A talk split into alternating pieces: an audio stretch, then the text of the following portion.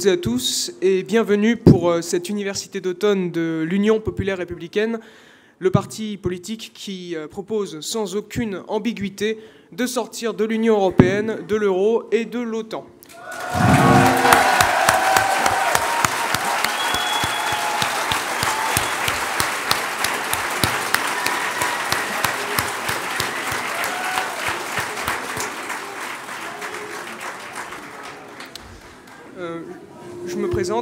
Je suis Aurélien Antoven et je vais être aujourd'hui euh, le modérateur euh, d'un débat qui s'annonce euh, passionnant, c'est le cas de le dire.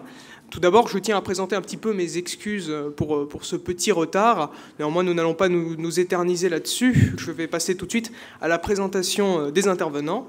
À ma gauche, nous avons notre invité, monsieur Emmanuel Todd.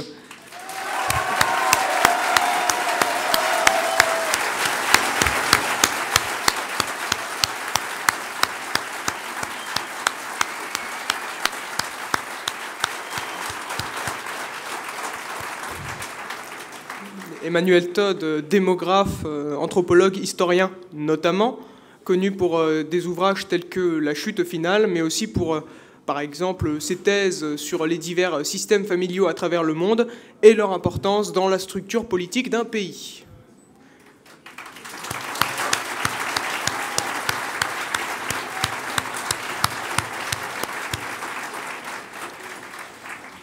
À ma droite, cette fois-ci, nous avons, euh, Monsieur Asselineau, Monsieur François Asselineau.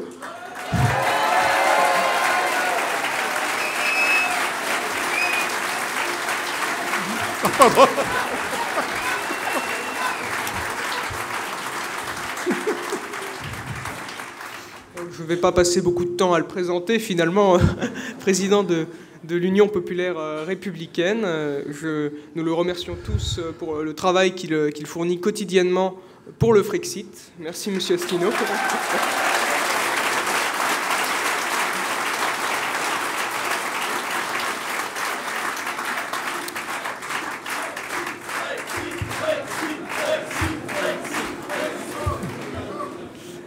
Alors aujourd'hui, nous allons nous attarder un petit peu sur, sur une question qui est, qui est, très, intéressante et qui, mérite un petit peu notre intérêt à, tous, car elle nous concerne tous, finalement, en un sens. Euh, je vais d'abord poser cette question à Monsieur Asselineau et nous allons voir quelle réponse il essaiera d'apporter. Les deux intervenants vont, euh, vont parler l'un après, l'autre dans des séquences d'environ une quinzaine de minutes. Alors, Monsieur Asselineau, je vais vous poser une petite question. Dites-nous, Monsieur Asselineau, est-ce que vous pensez la France va-t-elle disparaître? Merci euh, Aurélien, merci à toutes et à tous d'être venus. Je voudrais présenter Aurélien, vous savez, qui est un adhérent euh, qui a... Aurélien, vous m'entendez? Moi, je vous entends, mais je suis à côté, donc c'est Voilà. normal. hein. Aurélien, qui est un de nos jeunes adhérents, euh, qui a 17 ans et qui est un adhérent particulièrement dynamique et un blogueur à succès, puisqu'il a, vous avez combien? 35 000 abonnés non? 46 000 abonnés sur son, sur son blog.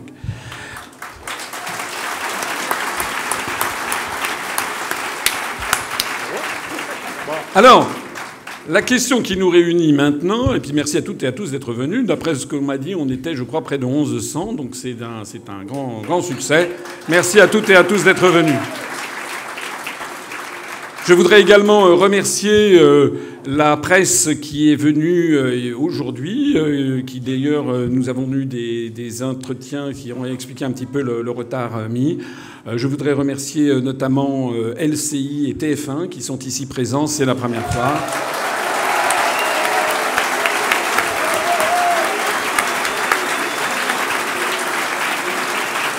Je voudrais, je voudrais remercier également euh, l'ag- l'agence France Presse, l'AFP, qui est ici également euh, présent.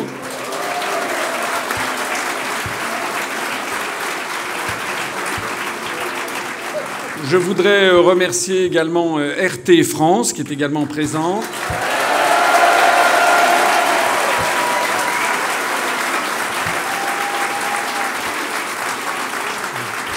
Je voudrais remercier également, je ne les ai pas vus, mais je sais qu'ils vont venir dans le courant de la journée, euh, BFM TV. Et Ah non, non, non, non, non, non, non. Je voudrais euh, remercier également Libération qui est ici présent. Et je voudrais remercier, je crois, la Nouvelle République du Centre qui euh, doit être présente. Et puis je voudrais remercier aussi ben, ceux qui sont absents, mais qui ont fait, notamment hier, nous avons une très très bonne couverture média pour cette université. Et là, là, je vais en oublier, mais je peux citer RTL, Ouest France, Sud Radio, Sud-Ouest, Valeurs Actuelles, euh, l'Obs, euh, L'Opinion, etc.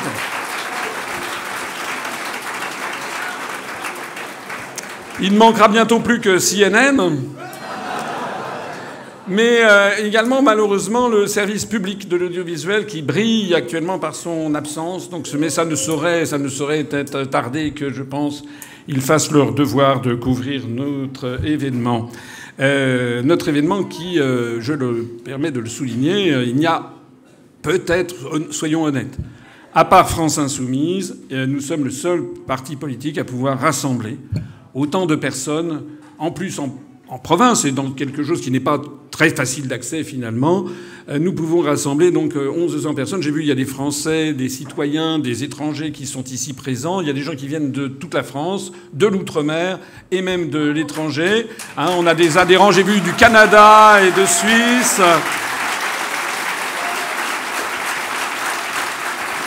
On a des adhérents venant de l'île de la Réunion, venant de la Martinique, venant de l'outre-mer français. Je les remercie aussi d'être venus.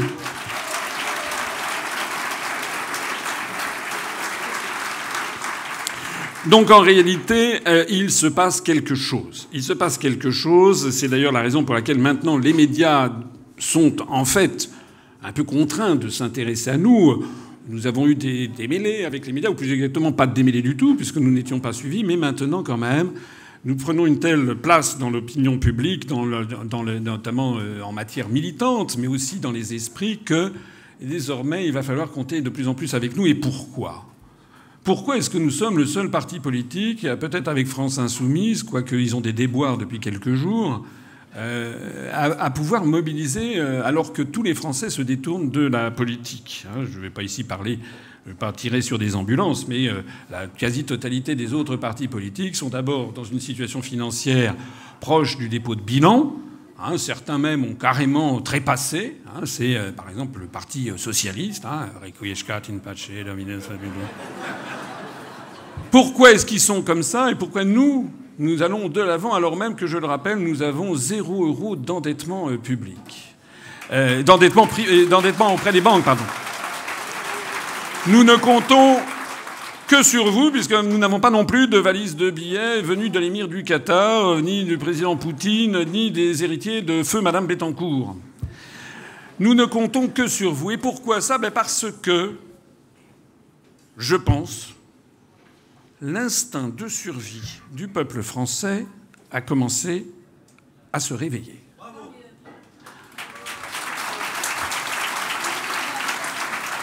La question qui nous réunit aujourd'hui, la France va-t-elle disparaître C'est une question qui était euh, incroyable dans les années 60-70 du XXe siècle.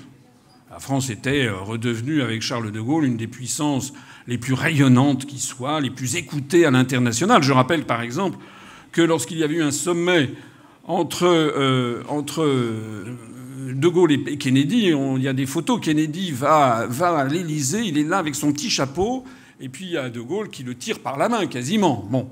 Vous voyez, maintenant, c'est l'inverse. Vous avez M. Euh, Trump qui époussette comme ça le, le plastron de M. Macron et qui le tire par la main. Comment est-ce qu'on en est arrivé, arrivé là? Cette question, la France va-t-elle disparaître C'est une question qu'on n'aurait pas pu imaginer poser voici, euh, voici 40 euh, ans, même encore il y a 20 ans. Alors qu'est-ce qui est en train de se passer? Ben, Je crois que la France, elle est en fait, et les Français ont commencé à le comprendre, elle est attaquée de multiples formes, et elle est victime de quelque chose que les Français n'ont pas compris, dans leur majorité encore, c'est ce que François Mitterrand avait dit euh, dans le dernier Mitterrand. Je cite souvent hein, ce livre avec des confidences de Mitterrand quelques semaines avant de mourir, euh, confidences recueillies par euh, Georges-Marc Benamou, journaliste au Nouvel Observateur. Mitterrand avait dit La France est en guerre et les Français ne le savent pas. Voilà. Et actuellement, de plus en plus de Français, grâce à nous, commencent à comprendre qu'effectivement, nous sommes victimes d'une guerre, mais d'une guerre du troisième millénaire, une guerre qui est inconnue, comme disait Mitterrand, c'est une guerre inconnue, une guerre sans mort apparemment, et pourtant une guerre à mort. De quoi s'agit-il? Bien, il s'agit d'une guerre qui s'attaque un peu à tous nos fondamentaux, notre économie. Qui eût pu imaginer que nous perdions autant d'emplois industriels depuis tant d'années? Je vous conseille un, livre formidable signé Hervé Lebras et Emmanuel Todd qui s'appelle Le mystère français, publié il y a quelques années, qui montrait la désindustrialisation massive de la France. Hein les, usines ont fui, euh, sont allées se réfugier sous d'autres cieux, euh, bénéficiant d'une modification euh, fondamentale des législations, c'est-à-dire en particulier la libre circulation des mouvements de capitaux. Lorsque je vois par exemple que la France insoumise critique M. Bernard Arnault parce qu'il délocalise ses usines ici ou là, mais M. Bernard Arnault ou tous les milliardaires de, France et de Navarre auraient toujours rêvé de pouvoir délocaliser leurs usines dans des pays à très bas coût de salaire. C'est pas nouveau. Sauf qu'avant, ils ne le pouvaient pas. C'est depuis qu'on leur a des autorisés qu'ils le font. Mais avant, ils ne le pouvaient pas. C'est tout simplement ça. Et depuis quand ils le peuvent? Depuis le traité de Maastricht qui pose la libre circulation des mouvements de capitaux, interdiction de toute restriction aux échanges de mouvements de capitaux. C'est ce qui permet de délocaliser ces usines. Donc, cette guerre qui nous est livrée, qui est une guerre en fait euh, qui vide de substance notre industrie, elle a des origines très précises. Ce sont, ce sont ceux qui ont tenu la plume euh, des euh, traités européens. Ce n'est pas seulement une guerre industrielle, c'est une guerre en matière agricole. C'est une guerre en matière linguistique. Lorsque je vois que M. Macron a récemment dit que pour défendre la francophonie, le mieux était de parler l'anglais, je me dis que d'abord, il a fumé la moquette, mais ça, de plus en plus de Français commencent à le comprendre. Et ça veut dire aussi que nous sommes victimes, nous sommes victimes d'une espèce d'autophobie, de désamour de nous-mêmes, qui fait que les Français ne se retrouvent plus euh, dans leur propre euh, pays. Il y a un stratagème chinois parmi les 36 stratagèmes, c'est le 25e stratagème qui s'appelle euh, voler la poutre, changer les piliers. C'est un stratagème qui consiste en fait à changer totalement une structure, la vider de substance, tout en gardant les apparences. Actuellement, nous avons l'apparence d'être dans la Ve République de De Gaulle. Nous avons l'apparence d'avoir un président de la République, un Premier ministre, un gouvernement. Et il y a malheureusement beaucoup de Français qui s'arrêtent aux apparences. Il y a des Français qui croient, par exemple, que M. Macron a finalement euh, autant de pouvoir qu'en avait euh, Charles de Gaulle. Mais c'est un vieux stratagème de tous les colonisateurs que de garder les apparences pour ne pas effaroucher les populations colonisées, tout en leur imposant la loi du colonisateur. Rappelez-vous par exemple comment euh, dans les Indes britanniques, les euh, Britanniques avaient, euh, je ne sais plus, avec le Maharaja de, je crois, de Mysore, quelque chose comme ça, dans le sud-ouest de l'Inde. Les Britanniques avaient mis la main sur l'ensemble, après la bataille de Paniput au début du XIXe siècle, avaient mis la main sur l'ensemble de l'Inde, et puis surtout après la défaite des Français dans le sud de l'Inde. Et puis ils avaient décidé de maintenir les souverains locaux euh, il y avait tel Maharaja qui avait le droit de sortir une fois par an avec son escorte à cheval, et puis après il rentrait dans son palais, mais on lui avait piqué tous ses pouvoirs. Ben, c'est exactement ça, en fait, maintenant, ce qui est devenu la France. Nous avons l'apparence d'un président de la République, mais en fait, son pouvoir est ailleurs. Vous le savez, ce sont nos analyses depuis plus de 11 ans. Le pouvoir maintenant, il est à la Commission européenne avec les traités européens. Le pouvoir, il est à Bruxelles avec la Banque centrale européenne. Le pouvoir, il est à Washington avec euh, l'OTAN. Et on voit que ce système qui est appliqué aux autres pays d'Europe, en fait, est en train d'exploser parce que les peuples commencent à se réveiller et à comprendre ce qui se passe. Le problème actuel de l'Italie, par exemple, où il est maintenant sur la place publique, voilà un gouvernement, qu'on l'aime ou qu'on l'aime pas, c'est une autre affaire, mais voilà un gouvernement qui est soutenu par 70% de la population, qui présente un budget comme dans toute démocratie. Et puis vous avez M. Moscovici, M. Juncker, peut-être quelques autres apparatchiki euh, de la Commission européenne, qui sont des gens qui ne sont pas italiens, qui n'ont été élus par personne, et qui se permettent de dire, ben non, ce budget, vous allez le refaire. Ça s'appelle très exactement une dictature.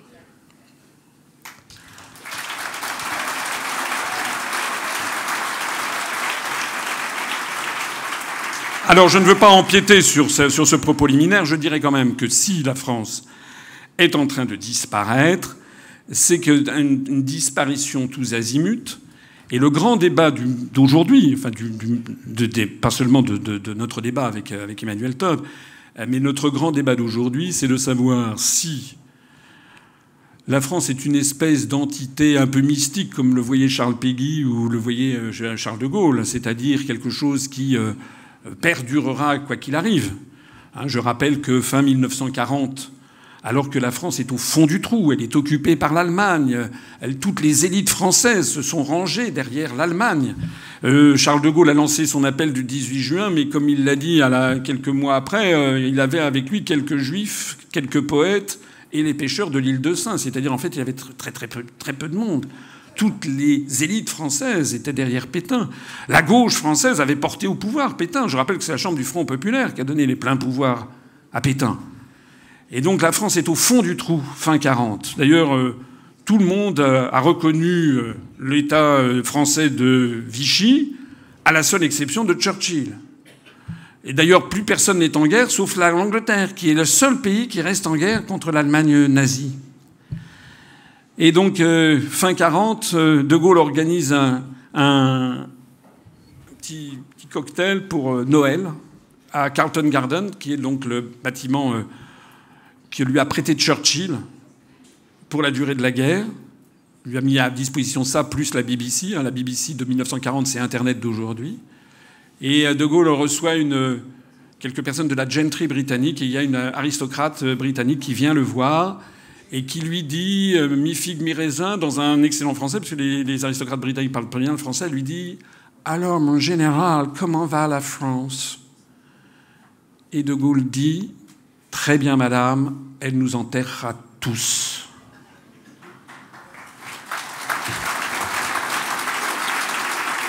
Le grand débat que nous allons avoir, c'est de savoir entre les optimistes et les pessimistes, ceux qui pensent que, comme l'avait dit De Gaulle dans une autre circonstance, on en a vu d'autres. On a 1500 ans d'histoire depuis le baptême de Clovis, 1000 ans d'histoire depuis l'accession du Capet sur le trône de France à, Noyon, justement d'ailleurs porté par les, les, nobles français de l'époque, parce que euh, Capet avait refusé allégeance au Saint-Empire romain germanique. C'est comme ça qu'apparaît la dynastie des Capétiens.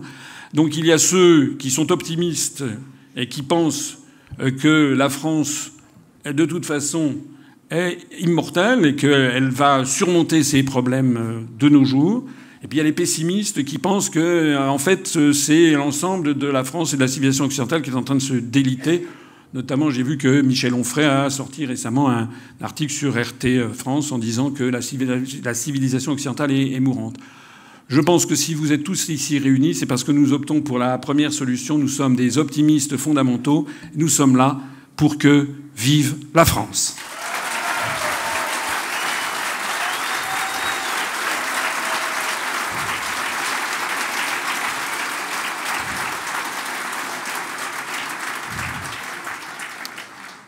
Monsieur Asselineau a très bien argumenté que finalement la France court certes à sa perte, mais qu'elle a toujours su se relever euh, et que 1500 ans d'histoire de France sont là pour nous le démontrer. Euh, c'est pour cette raison que j'aimerais poser un petit peu la même question à, Monsieur Emmanuel Todd, lui demander pensez-vous de votre côté, suivez-vous un petit peu l'analyse défendue par euh, le président fondateur de l'UPR Pensez-vous que la France va, disparaître? Et si oui, pensez-vous que le peuple français va une, fois de plus se reprendre en main? Euh, oui, question. Je suis historien, moi je suis pas politique, donc c'est plus compliqué pour moi de répondre à une question comme ça. Je voudrais quand même d'abord dire que je suis très heureux d'être ici, puisque euh,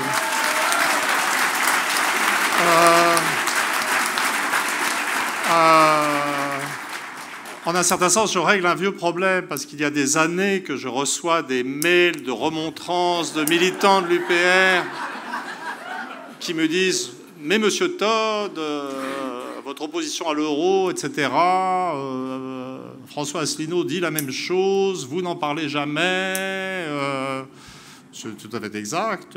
C'était assez sévère et très énervant. Et, et c'était une époque où, comment dire, j'étais dans le dans cette espèce de tabou qui planait. J'espère que ça va cesser. J'espère que cette journée va contribuer à faire cesser d'ailleurs. Euh, cette espèce de tabou, euh, cette histoire de l'UPR comme un truc un peu mystérieux. Euh, j'étais assez là-dedans. Et puis j'ai eu l'occasion, à travers un proche, de dîner avec François Asselineau. Et je dois dire que je l'ai trouvé très sympa et très marrant. et, que. Et donc je me suis senti ça va aussi avec le passage à la retraite, le fait que je suis plus très militant euh, et je suis plus ouvert à, des expériences nouvelles. Finalement. Et donc, euh, je, me, suis dit, bah, ça serait intéressant de venir débattre, euh, de voir ce qui nous rapproche, et quand même, je vais en parler de ce qui nous sépare. Et puis, en vérité, vous m'intéressez beaucoup. C'est-à-dire que vraiment, je suis fasciné euh, par cette ambiance militante, euh, très diverse en fait. Euh, je voulais vraiment savoir qui étaient les militants de l'UPR. Et en fait, je vous vois, vous êtes tellement divers, je ne sais toujours pas. voilà. Mais peut-être peut-être que c'est cette diversité même qui est intéressante. Donc, hein? Voilà. Voilà. Et donc voilà, donc ça c'était une petite introduction pour dire euh, pourquoi j'étais là et pour, pourquoi euh, je trouvais j'étais très heureux et, très intéressé d'être là. Pour répondre à la question sur la, disparition de la France, alors moi je ne dirais pas que c'est une question qu'on peut se poser depuis 20 ou 10 ans, mais personnellement c'est une question que je suis capable de me poser depuis 2 ou 3 ans.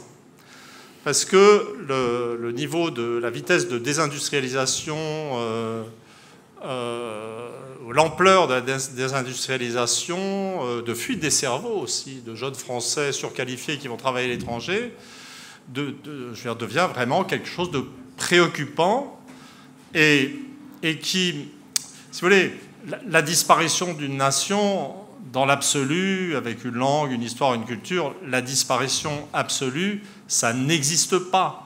Le, premier exemple, le problème, c'est la transformation de la nature de, cette nation et de cette société. Euh, l'idée, la comparaison qui me vient en tête, c'est l'histoire de l'Italie. C'est-à-dire l'Italie euh, a fait la Renaissance. Elle a été en situation de leadership européen. Et puis il y a eu la contre-réforme catholique qui a mis tous les gens ou qui a essayé de maintenir euh, les Italiens en état d'analphabétisme prolongé, tandis que les pays protestants décollaient avec l'obligation d'apprendre à lire et écrire. Et bien sûr, l'Italie a survécu avec ses cités. Elle a même été unifiée.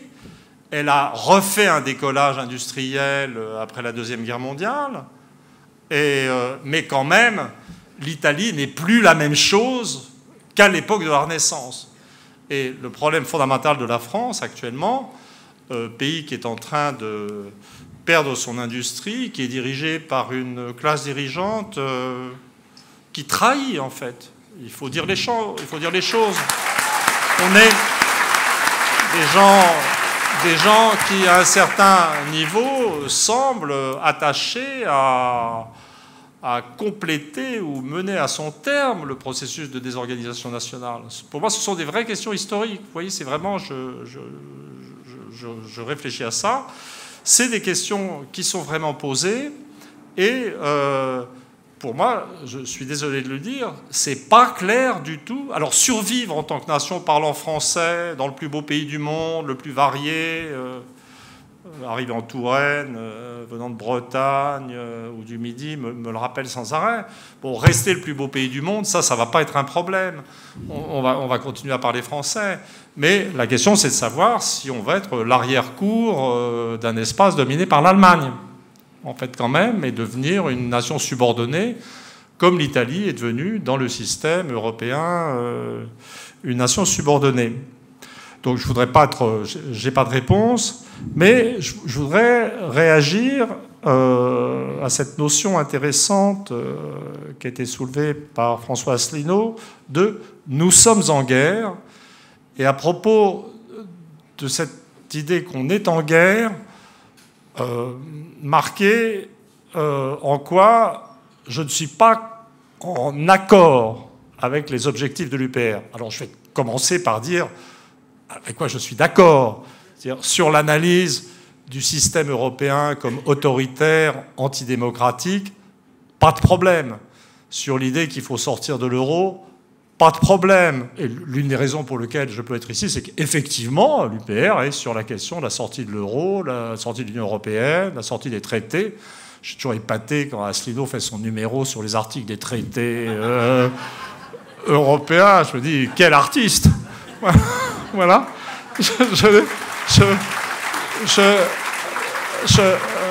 donc, je veux dire, il y a, un fond d'accord assez large, mais le problème, la question sur laquelle je suis en, je dirais pas, je suis en, en vrai désaccord, c'est que parce qu'il s'agit d'une guerre et parce que dans une guerre on a besoin d'alliés, surtout si on est comme la France, une puissance moyenne, je suis en total désaccord avec l'opposition au monde anglo-américain et avec l'idée de sortie de l'OTAN.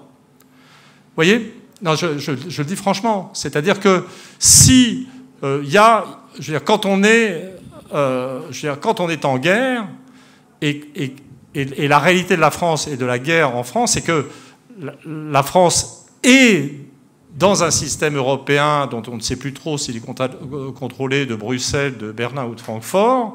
Et il y a une priorité en France qui est la prise euh, du système allemand sur la France et sur les élites françaises. C'est ça la réalité de la France. Il y a une priorité. Et dire ça, ça n'est pas être anti-allemand, ça n'est pas être germanophobe, c'est évaluer l'Allemagne à sa juste valeur et à sa juste puissance. Un pays qui fait 8% d'excédent commercial de son PIB, dans un espace monétaire qu'elle domine, est quelque chose de prioritaire si on pense en termes d'indépendance nationale de la France. Et je pense que l'une des questions qui plombe, mais je, dirais la même chose. Alors, les mélanchonistes sur la question de la sortie de l'euro, ils sont tellement mous que euh, ça serait même pas la peine de discuter. Enfin, j'ai balancé l'autre jour aux médias la même chose d'ailleurs, euh, donc chez les mélanchonistes. Euh, l'une des dans cette guerre, puisqu'il y a une guerre et une guerre dans laquelle, sur le plan économique, la France doit être considérée comme un pays contrôlé les gens, je pense, n'ont pas de représentation concrète, d'ailleurs ça devrait être analysé, du niveau de prise que l'Allemagne a sur le système français, qui fait partie d'une... Une stratégie intelligente et constante de l'Allemagne, d'ailleurs de privilégier la France. Ça a été noté l'autre jour de façon assez gênée par le monde, qui essaie d'expliquer pourquoi les Italiens n'avaient pas droit à un déficit budgétaire inférieur à celui de la France. Je ne sais pas si vous avez remarqué. C'est-à-dire que les Français ont le droit de faire toutes sortes de fantaisies budgétaires auxquelles les Italiens, les Espagnols n'ont pas droit. C'est parce que la vérité, l'Europe est une totale fiction. Maintenant, il y a un contrôle allemand sur ce système et une attitude géopolitique intelligente en Allemagne les Allemands sont des gens estimables et intelligents, qui pensent en termes de rapport de puissance, euh, ben, ça consiste à, si l'Allemagne tient la France, elle tient l'Europe. Et donc on est une sorte de, pas d'allié, mais de partenaire soumis privilégié. C'est ça la situation géopolitique. Et donc, posons les choses concrètement. Pour échapper à ça, François Asselineau parlait euh, tout à fait, là j'étais, euh, je buvais du petit lait en entendant parler du président de la France comme d'un faux président, comme, de, comme d'un type qui... moi je dis souvent, ce qui est touchant chez Macron, c'est qu'il croit qu'il est président. Vous voyez? Et, et, et, il croit, il croit qu'il est président euh, parce que euh, bah, c'est vrai, constitutionnellement, le président de la République française est une sorte de monarque dans l'Occident. Aucun président n'a plus de pouvoir. Euh, à travers le Premier ministre, le droit de dissolution, un de jours l'article 16, vous allez voir. Hein. L'élection au suffrage universel direct. Et ça, c'est une fiction parce que la France a perdu sa souveraineté monétaire et qu'aucune politique économique nationale n'est possible hors souveraineté monétaire, dont la reconquête de la souveraineté monétaire est une priorité absolue. Alors, je ne dis pas, je ne dis pas, je, ne dis pas qu'on n'a pas le droit d'être anti-américain. Moi, personnellement, je ne peux pas pour des raisons familiales. Mais, euh, mais euh, puisque l'habitude de la famille, c'est quand ça chauffe sur le continent, de se réfugier aux États-Unis. Voilà. Mais donc, je, je, un certain de, je comprends très bien que des gens soient anti-américains. Je comprends très bien que des gens euh, voient dans le, voit dans, l'Angleterre et dans les États-Unis les, lieux de départ de la révolution néolibérale, de la, globalisation financière et toutes ces choses. Tout ça est tout à fait vrai et tout ça n'est pas bien. Mais, euh, comme je disais l'autre jour, je ne sais plus où, les, vrais choix dans l'existence ne sont pas entre une bonne et une mauvaise solution, c'est entre une mauvaise et une très mauvaise solution. Hein. Et donc, quand on est en situation de guerre, quand on est dominé dans un espace concret par un pays concret, très estimable par ailleurs, l'Allemagne, on a besoin d'alliés pour. Sortir, sortir de l'euro, si on veut vraiment le faire et pas simplement en parler, dans la mesure où ça va poser des problèmes de reconversion monétaire, d'équilibre du système bancaire, etc., on aura besoin d'un point d'appui extérieur. Et les seuls qui puissent fournir ce point d'appui extérieur, et coup de bol, ils sont en train de passer dans une phase assez hostile à l'Allemagne et prennent conscience de la menace commerciale et économique qu'elle présente, ce sont les Américains. Ce sont les Américains. Et je veux dire, si on sort de l'euro, il va y avoir des problèmes de stabilité monétaire, il va falloir sécuriser les retraites, il va, il va falloir éviter un effondrement trop rapide du franc, et seuls les Américains peuvent aider à faire ça. Et donc c'est pour ça que, je vais terminer, je, voulais le dire au début, pas du tout parce que je suis agressif, mais parce que j'avais peur d'oublier. j'avais peur d'oublier.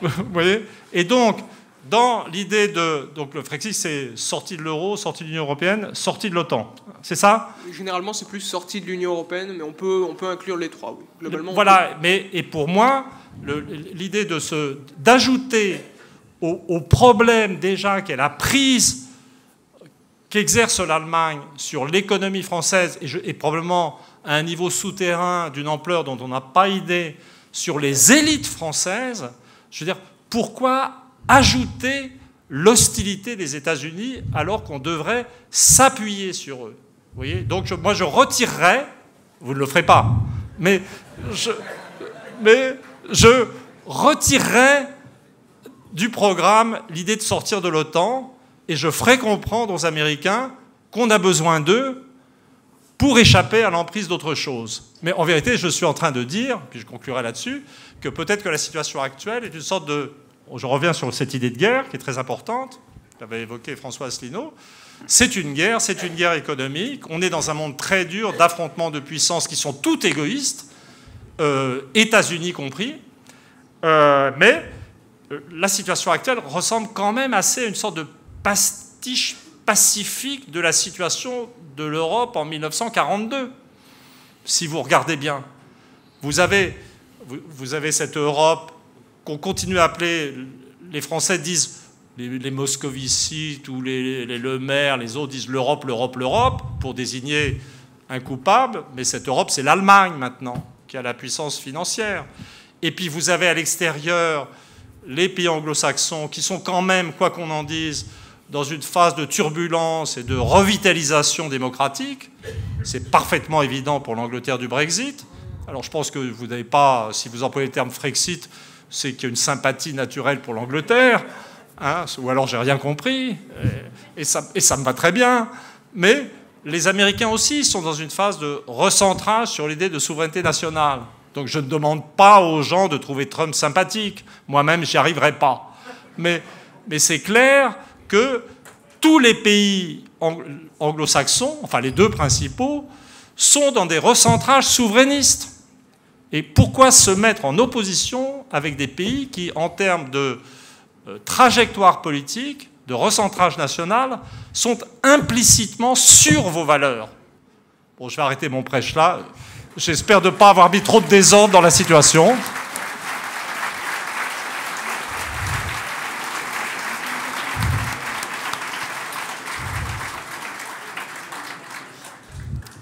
Alors j'aimerais un petit peu faire une petite transition avec une, phrase du général de Gaulle qui, avait dit, euh, me semble-t-il, à une époque, euh, ça sert à rien de, sauter comme un cabri à crier l'Europe, l'Europe, l'Europe, car ça ne mène à rien et ça ne signifie rien. Maintenant, j'aimerais un petit peu parler à, à M. Asselineau, lui poser quelques questions. Notamment, est-ce que, vous, est -ce que vous estimez, M. Asselineau, que l'argument d'Emmanuel Todd qui consiste à, dire que vous, tout d'abord, dans un premier temps, vous vous mettez en opposition, euh, que vous vous opposez au monde anglo-américain, dans un premier temps, en sortant de l'OTAN, et que donc sortir de l'OTAN, c'est d'une certaine façon nuire un petit peu, je présume, hein, nuire aux relations que la France entretiendra après le Frexit avec euh, ce monde anglo-américain. Est-ce que vous estimez que tout d'abord, vous vous, opposez à ce monde? Est-ce que vous estimez que si oui ou, ou si non, euh, la sortie de l'OTAN est un, outil finalement euh, très aussi utile qu'on le prétend pour, euh, d'une certaine manière, sauver la France de sa fin à venir, enfin de sa possible fin à venir. Alors, j'ai écouté avec beaucoup d'intérêt Emmanuel Todd, bien sûr. Je me réjouis déjà de voir que, vous savez, je reviens du Japon, pays que connaît bien Emmanuel. Euh, au Japon, vous mettez 15 euh, Japonais dans une salle, vous reprenez deux heures après, tout le monde est d'accord sur tout.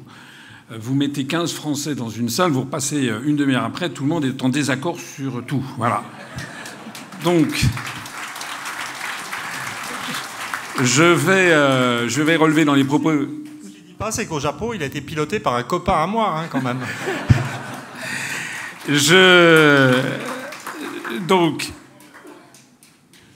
je me réjouis de voir que donc euh, un brillant esprit comme, euh, comme Emmanuel Todd est d'accord avec nous sur la clarté qu'il faut avoir sur la sortie de l'Union européenne et la sortie de l'euro. C'est quand même l'essentiel de notre programme. Euh, néanmoins, je voulais, moi, défendre nos intérêts et défendre la, position de, de l'UPR sur la question de, de l'OTAN. D'abord, je voudrais dire que nous ne sommes pas anti-américains, de même que nous ne sommes pas anti-allemands.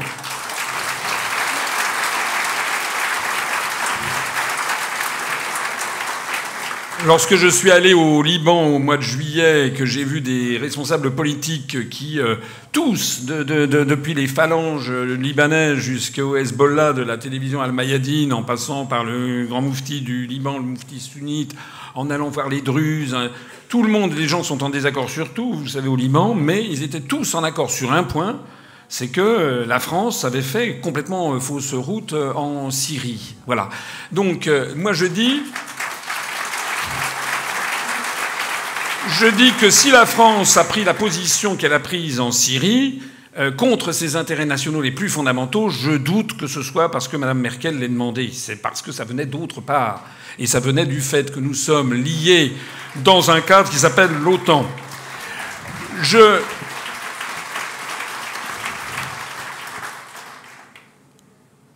Je voudrais rappeler, enfin tout le monde le sait, à commencer par Emmanuel Todd, que euh, les Américains, on les appelle les anglo-saxons, et que les anglo-saxons, ce sont les anglo-saxons. voilà.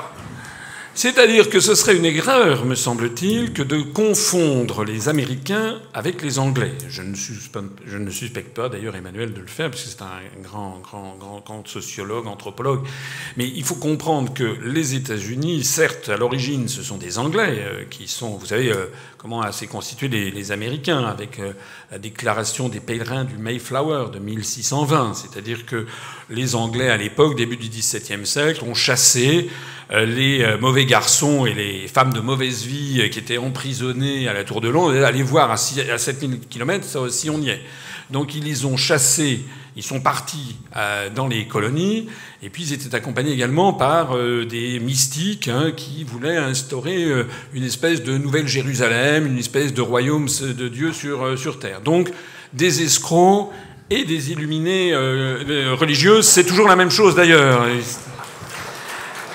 Ça, c'est le fondement même de la, de, la, de la civilisation américaine. Mais ensuite, au, au, 19e siècle, au 19e siècle, il y a quand même eu un flux considérable d'Allemands qui sont venus fin 19e et 20e siècle. Donald Rumsfeld, Henry Kissinger, Boeing, Marlène Dietrich, tout ça, ce sont des Allemands d'origine. Je rappellerai ici que la capitale du Dakota du Nord, 61 272 habitants en 2010, euh, la capitale du Dakota du Nord s'appelle Bismarck. Et c'est un fait. Vous avez dans tout le nord des États-Unis, que ce soit du côté du Minnesota, les deux Dakota, euh, le Wisconsin, etc., vous avez 40, 50, 60, 70% de la population qui est d'origine allemande. De telle sorte que les Américains ont en fait deux filiations. Ils sont à la fois anglais, dont ils tirent leur langue, dont ils tirent le sens de la démocratie. Je rejoins tout à fait Emmanuel Todd là-dessus. Euh, quand même le souci des libertés publiques. Mais ils ont aussi un côté euh, casque à boulon qui leur vient des Allemands. Et euh, qui a fait, qui a mené justement à cette espèce de qui a mené à cette espèce de goût des Américains pour euh, la, comment dirais-je, la rationalisation à l'extrême. Vous savez, les nomenclatures, ça c'est un goût très allemand. La nomenclature, les DIN, par exemple, pour les, les normes, normes DIN, ça veut dire Deutsche Industrie. Hein, les, normes DIN, les normes qui se sont imposées, le, goût du marketing, le goût de tout rationaliser, les checklists pour décoller, tout ça, c'est une conception qui est d'origine allemande, je crois, de, très grande rigueur des processus, tout ça qui a diffusé et percolé dans, dans l'âme, si j'ose dire, euh, américaine. Vous connaissez mes analyses, qui, sont des analyses fondées tout simplement sur les faits. Les faits, c'est que euh, lorsque, aux conférences de Téhéran 43, Yalta 44, Potsdam 45, lorsque euh, Roosevelt pour les deux premières conférences, puis Truman, puisque Roosevelt est mort le 12 avril 1945 pour la dernière, qui avait face à eux, à eux, ils avaient donc euh, Staline, la France était hors jeu, et puis Churchill jouait les utilités. Euh, L'Union soviétique et les États-Unis se sont partagés l'Europe. Et donc, ils ont l'un et l'autre fait un peu la même chose pour asseoir leur domination géopolitique sur l'Europe, c'est-à-dire une domination de nature civile, et une domination de nature militaire. La domination de nature politique et civile, ça s'est appelé la construction européenne.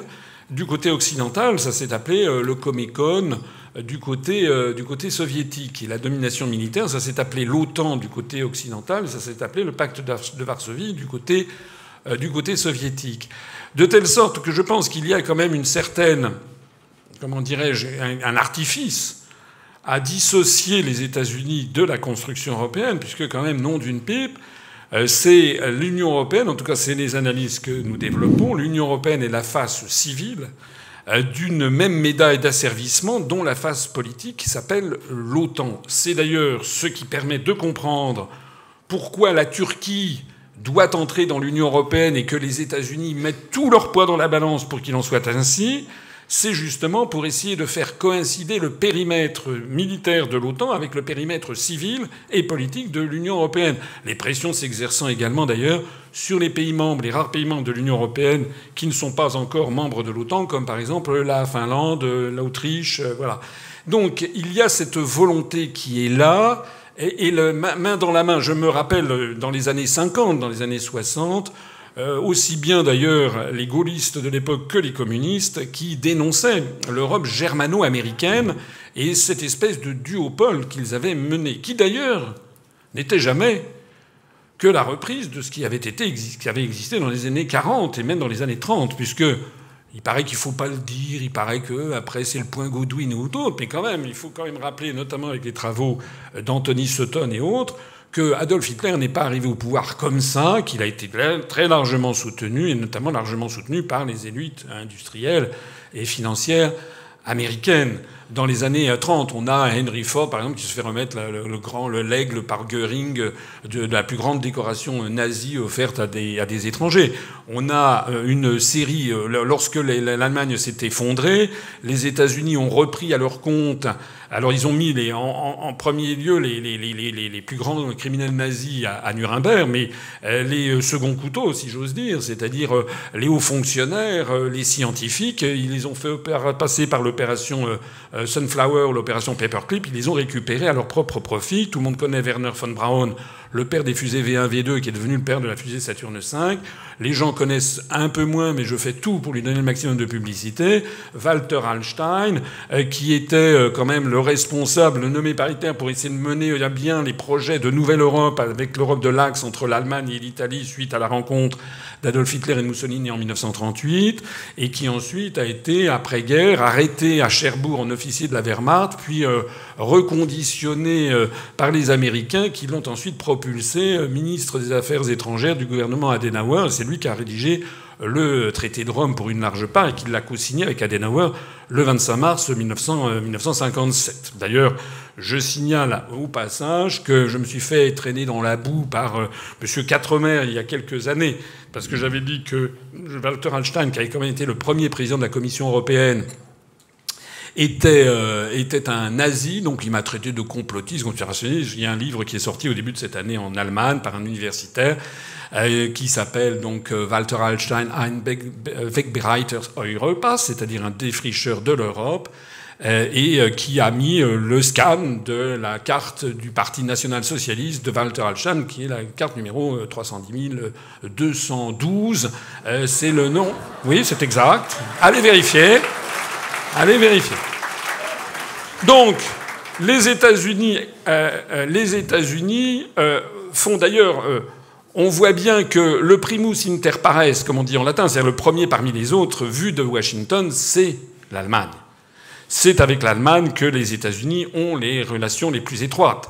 Euh, je signale que Mme Merkel, euh, en 2000, euh, plus exactement Gerhard Schröder, son prédécesseur, en 2004, était allé aux États-Unis pour signer euh, le, un, une, comment dirais-je, un, pacte germano-américain pour le XXIe siècle, hein, das 21. Jahrhundert, euh, euh, voilà, plus comment ça s'appelait. que ce, cet accord germano-américain pour le XXIe siècle a été revalidé par Mme Merkel, que d'ailleurs ça fera partie des débats qu'il y aura euh, cet après-midi justement, et donc que vu de Berlin, il n'y a pas de couple franco-allemand, il y a un couple germano-américain. Il n'y a pas de couple franco-allemand. Le couple franco-allemand, ce sont les élites françaises qui, euh, qui y croient. Voilà, c'est comme si, euh, je ne sais pas, je croyais que j'étais marié avec Kim Kardashian et que je vous disais je suis marié avec Kim Kardashian. Ben non, en fait non, mais je le. Félicitations. Alors. Là où Emmanuel Ton marque un point, je le reconnais, c'est que il y a du nouveau outre-Atlantique. Ah. Avec ah. C'est ce que je m'apprêtais à dire. Avec avec l'élection totalement inattendue quand même de Donald Trump, pour lequel tout le monde a ses avis, son avis. Moi, il y a un truc qui me le rend sympathique, c'est que tous les jours, tous les jours, la presse occidentale lui tape dessus. Et tous les jours, il y a un truc nouveau pour lui taper dessus. Donc, je me dis que quelqu'un sur qui on tape tant doit quand même gêner quelque part. Et bien sûr qu'il charrie avec lui des trucs qui sont quand même pas très, toujours très ragoûtants. Il tient des propos extrêmement misogynes, il tient des propos racistes, il a tenu des propos homophobes, etc. Donc tout ça, c'est vrai que ça fait quand même un petit peu euh, sursauter avec les valeurs qui sont les nôtres. Mais il est vrai quand même qu'il y a derrière tout ça on sent bien qu'il s'agit d'une révolte du peuple américain contre ses élites. Et actuellement d'ailleurs, je pense que les, élites euro-atlantistes, les élites mondialisées, sont très inquiètes des, élections de mid-term, parce qu'elles ont peur que, contrairement à ce qu'on a annoncé, ben, que les élections de mid-term qui vont avoir lieu au mois de novembre confortent en fait Donald Trump, dont je signale d'ailleurs au passage que son bilan en matière économique est quand même brillantissime, puisque c'est le FMI lui-même. Le même FMI qu'il y a quelques mois ou un an disait mettait en garde contre les décisions de M. Trump en matière protectionniste, le FMI, il y, a, une semaine ou dix jours, qui a dit qu'il y avait une croissance exceptionnellement robuste, avec 4,8% de croissance aux États-Unis. De la même façon que les mêmes qui nous avaient annoncé, toujours le FMI de Madame Lagarde, qui nous avait annoncé que si les Britanniques votaient pour le Brexit dans les semaines qui suivraient, ce serait un effondrement de l'économie britannique, que les entreprises s'en iraient en se pinçant le nez euh, devant ce qui se passait, et que je vous rappelle que l'inénarrable Macron s'était répandu à qui voulait l'entendre, c'est-à-dire de moins en moins de monde d'ailleurs, euh, en disant qu'on allait voir ce qu'on allait voir, la France allait récupérer des quantités de, de gens qui allaient traverser le Channel à la Manche pour venir s'installer en France devant tant d'horreurs. Vous avez vu que le Financial Times a mené une enquête cet été d'où il ressort qu'en définitive, les 200, 300 000 postes qui devaient fuir la City, ça sera peut-être, faut déjà enlever 3 zéros, ça sera peut-être que 2000. Et puis on va nous apprendre sans doute dans une semaine ou dans deux mois qu'il faut enlever un zéro, ça sera peut-être 200. En réalité, la livre sterling a été. Les, Britanniques ont très bien géré la livre sterling. Ils l'ont fait déprécier de 10%. Du coup, les exportations ont bondi, les importations ont baissé, la création d'emplois a redémarré. Qui dit création d'emplois dit baisse du chômage. Le chômage est tombé, a continué de baisser depuis deux ans. Hein. Il est tombé à 4%, c'est-à-dire le plus bas taux de chômage euh, au Royaume-Uni depuis 1960. Et M. Macron, avec ses 10% de chômage de catégorie A et les 18% si on y ajoute tous les petits boulots et tous les stages de formation, etc., les stages cachés, ferait mieux de se cacher lui-même euh, plutôt que de donner des leçons de bonne gestion euh, au Royaume-Uni. Je rappelle aussi que la baisse des livres sterling a fait que des grandes entreprises ont investi au Royaume-Uni, les sièges sociaux de Google, Rome, de je ne sais plus quoi. Et puis je signale aussi que le fait que la perspective que le, Royaume-Uni sorte, sorte de l'Union européenne a fait que, euh, eh bien, il y a de moins en moins de travailleurs venant des pays de l'Est qui vont s'installer au Royaume-Uni, puisque la directive travailleurs détachés euh, ne s'appliquera plus, notamment.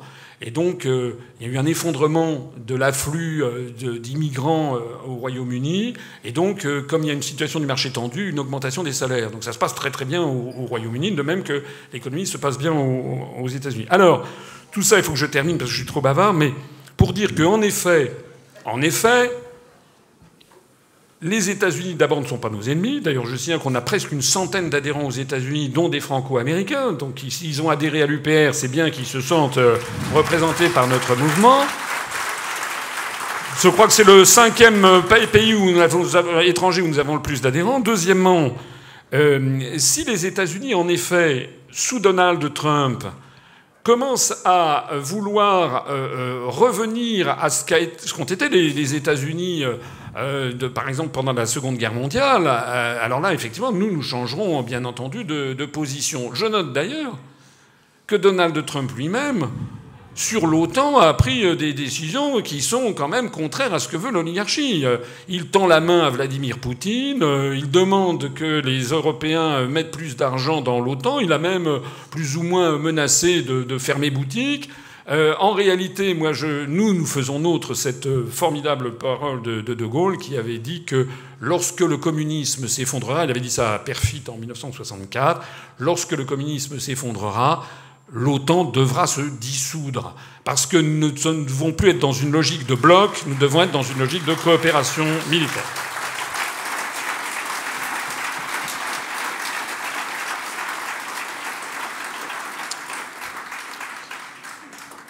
Ainsi, selon M. Asselineau, euh, l'OTAN nous entraîne plus dans une logique de confrontation que de coopération avec euh, le monde anglo-américain en un sens. Et peut-être, euh, à ce titre, il y a une vraie divergence entre, entre nos deux intervenants. Estimez-vous, Emmanuel Todd, que, que M. Asselineau a, a, raison de vous corriger sur certains points Estimez-vous que vous avez été corrigé? Et puis quoi encore? Est-ce que vous avez des choses à redire On est, on est entre copains, donc on peut se friter librement. Non, mais hein? tout. donc, donc euh, non, absolument pas. Il aggrave son cas. Alors. Vous avez des choses à répondre, du ah coup. Ah, bah ouais. Comment dire? D'abord, je voudrais revenir sur cette histoire de Syrie euh, et du fait que la politique française en Syrie euh, était lamentable euh, et que c'était pas à l'Allemagne qu'on devait notre engagement là-bas, mais que ça avait plutôt un rapport avec des liens, effectivement, avec les États-Unis, l'OTAN, l'Angleterre, etc. tout ça est absolument exact. Et je pense, comme François Asselineau, que ce qu'on fait, ce qu'on a fait en Syrie, en fait, on n'a rien fait, mais ce qu'on prétendait faire en Syrie était tout à fait absurde. C'est absolument exact. Et je l'ai dit dans une émission de France Culture qui a, je crois, euh, mis fin à toute collaboration euh, avec le secteur d'État, parce que j'avais osé, pendant cette émission, dire que quand même le niveau intellectuel des diplomates russes était très supérieur à celui des gens du Quai d'Orsay. Ce qui a conduit à l'annulation immédiate d'un voyage pour les services culturels français que je devais faire au Vietnam, par l'ambassade française au Vietnam. Voilà. Donc il n'y a pas de problème sur cette question. Mais la question, je reviens sur cette idée de guerre. L'idée de guerre suppose des priorités, en fait. Et en fait, c'est terrible à dire, mais le destin de la France ne se joue pas en Syrie. En fait, la France n'a je veux dire, c'est ce qu'on fait en Syrie. Euh, je pense que la France est un peu aveugle au-delà du Liban, en fait. Euh, euh, c'est un terrain secondaire. Le terrain primordial de la lutte, c'est la préservation des capacités industrielles et scientifiques françaises. Et ça, ça se passe ici. Et c'est ça qui a un rapport direct avec l'Allemagne. Il est vrai que le libre-échange conduit aussi à euh, je veux dire, la façon dont Alstom a été dépecé, euh, euh, je veux dire, a abouti, ainsi que le faisait remarquer un proche, à un partage des activités entre des boîtes allemandes et des boîtes américaines. Donc, donc je suis conscient, je ne suis pas, je dirais, du tout aveugle à ces choses. Mais la priorité, quand même, je pense, si on, veut faire, si on fait de la géopolitique, la priorité, c'est la souveraineté nationale, c'est la souveraineté monétaire, c'est la sortie de l'euro. Ça n'a rien à voir avec la Syrie. Et c'est là qu'il convient d'être vraiment, je dirais, à jour sur l'évolution des États-Unis. Alors, il y a un moment donné où je me disais, mais qui est historien ici et qui est politique Parce que euh, François Asselineau nous emmenait dans un super road trip historique euh, sur les méfaits euh, germano-américains associés. Je veux dire, c'était rempli de trucs justes, je ne peux pas tout vérifier, mais dans l'ensemble. Et il est absolument exact qu'au départ, l'Europe a été une invention des États-Unis. Sur, ce plan-là, sur ce plan-là, il n'est pas. Ah. Oui, oui, oui, oui, oui, oui. Complotiste. Il n'est pas question, il n'est pas... Comment Complotiste. Vous de, vous mais, mais dans le monde anglo-américain, ce n'est pas du tout du complot, c'est l'interprétation officielle. Ah Conspirationniste. Non mais, alors, non, non, non mais je veux dire, euh, je suis ici sans être là, moi. 95% des bouquins que je lis sont en anglais.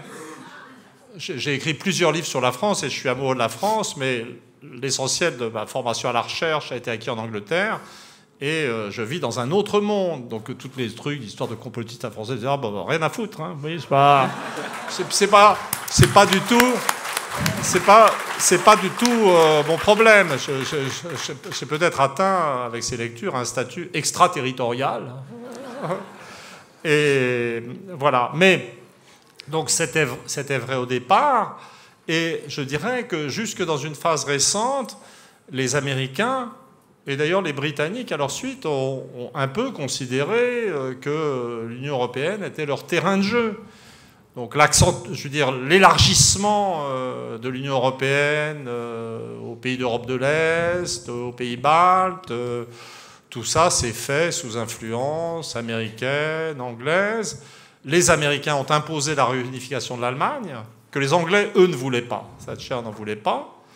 Euh, et donc, je veux dire, jusqu'à une période finalement assez récente, c'est vrai qu'on ne peut pas distinguer les deux. Mais c'est là qu'il faut être à jour. C'est-à-dire que ce qui s'est passé, ou ce qui se passe dans la période récente dans les cercles géopolitiques américains, euh, et ça va au-delà de Trump, en fait, c'est que personnellement, il y a, des, articles là-dessus. Il y a un type très bien, un Britannique très bien qui s'appelle Koundani, qui a écrit sur ce genre de choses, je crois, j'espère ne pas faire d'erreur. Euh, les, les Américains ont pris conscience de leur erreur. C'est-à-dire les Américains, comme les Français, ont sous-estimé l'Allemagne. L'Allemagne est un pays extraordinaire. Donc, quand ils ont, euh, par sa capacité d'organisation, de réaction, d'adaptation, donc l'Allemagne a été réunifiée euh, contre l'avis des Français et des Anglais, en fait, et avec l'accord des Américains, mais les Américains n'auraient jamais imaginé que l'Allemagne arrive à retaper sa partie orientale euh, en quelques décennies, qu'elle dégage des excédents commerciaux pareils, qu'elle commence une montée en gamme en fait de son industrie vers les technologies de pointe et qu'elle commence à s'affirmer comme un rival des États-Unis en contrôlant le système européen. Et les élites géopolitiques américaines sont dans une prise de conscience de ça. Et quand on regarde ce qui se passe aux États-Unis, on parle beaucoup de l'hostilité des États-Unis à la Chine et des mesures protectionnistes contre la Chine. Mais en fait, dans les cercles américains, le pays menaçant, c'est l'Allemagne maintenant. Donc il y, a, un renversement d'attitude en cours. Je ne dis pas que c'est achevé. Je dis qu'il y a une prise de conscience en cours. Et les Américains, c'est vrai que l'Europe est leur chose, c'est vrai que la réunification de l'Allemagne résulte de leur décision, en fait, mais euh, d'une décision qui les surestimait énormément, qui sous-estimait l'Allemagne, et là, ils sont en train de prendre conscience. C'est les Américains qui ont sabordé le traité transatlantique, dont le but, et c'est les Allemands qui étaient pour, avec l'objectif d'achever l'industrie américaine, en fait, dans la compétition. Donc il est, au stade actuel, les Américains commencent à regarder, je dirais, l'Allemagne élargie, l'Allemagne et sa sphère d'influence européenne, comme un rival stratégique. Donc il devient de l'intérêt des Américains de se débarrasser de cette Europe-là et de cette Allemagne-là. Et ça, ça va au-delà de Trump. Et c'est ça dont il faut tenir compte, c'est ça qu'il faut utiliser. Donc je ne dis pas que le processus est achevé, mais euh, je dis que c'est quelque chose qu'il faut surveiller, monitorer, comme on dit en français. Euh, et, donc, il est vraiment. Il faut être à jour, mais la, géopolitique, ou des décisions géopolitiques, ne, ne peuvent pas euh, dire ça. On peut le dire. moi, moi j'aime bien les États-Unis, les histoires des Allemands du Dakota je ne suis pas trop là-dedans. Euh, je veux dire, on fabrique un. Moi non plus. Hein. Voilà, on, est, on, fabrique un Américain sympa euh, avec n'importe quoi, euh, avec n'importe qui. C'est la magie de l'Amérique. Bon, moi, j'aime bien l'Amérique, j'y peux rien. Même si j'ai écrit le, grand classique soi-disant anti-américain après l'Empire, au moment où ils étaient un peu cinglés. Mais, mais en fait, comme je le disais tout à l'heure, moi, je, veux dire, même si on ne supporte pas la rationalisation à l'américaine, euh, certaine, euh, tout ce qu'on veut. La géopolitique, c'est pas ça. La géopolitique, c'est s'appuyer sur des gens qui peuvent vous aider sur votre problème principal. Et le problème principal de la France, c'est d'être prisonnière de la zone euro, euh, qui est un système d'interaction avec l'Allemagne. Et c'est de ça qu'il faut sortir, à tout prix, en priorité. Et, même si on n'aime pas les États-Unis, il, faut les, utiliser en se bouchant le nez, si vous voulez. Vous voyez? Et je terminerai en disant une chose, c'est que même si vous considérez les États-Unis comme malfaisants en recherche de puissance absolue, pour les États-Unis, la France, les États-Unis, ils se pensent, enfin de moins en moins, euh, Trump là-dessus, euh, c'est le type qui a vu que les États-Unis n'étaient plus maîtres du monde, ou ne pouvaient plus fonctionner dans le fantasme euh, de l'hyperpuissance, de la maîtrise du monde, etc. Mais les États-Unis, ils sont dans un jeu mondial. Donc ils, ont, ils peuvent compter sur leur allié japonais, euh, ils doivent contrôler la Chine, euh, ils sont en un certain sens partout. Et du point de vue des Américains, le contrôle de la France est un truc complètement secondaire. Vous voyez? C'est terrible à dire, mais ce n'est pas du tout une priorité pour les Américains de contrôler la France. Pour l'Allemagne, c'est une priorité. Vous voyez? C'est-à-dire, donc vous avez d'un côté un pays qui tourne national, souverainiste euh, et qui considère l'Allemagne comme un rival stratégique sur lequel on peut s'appuyer, et de l'autre côté une Allemagne qui aime tellement la France qu'elle nous étouffe de son amour. Vous voyez? Et donc, c'est pour ça que je dis qu'il faut hiérarchiser. Ou alors, je sais pas, mettez la sortie de l'OTAN en petit dans le programme.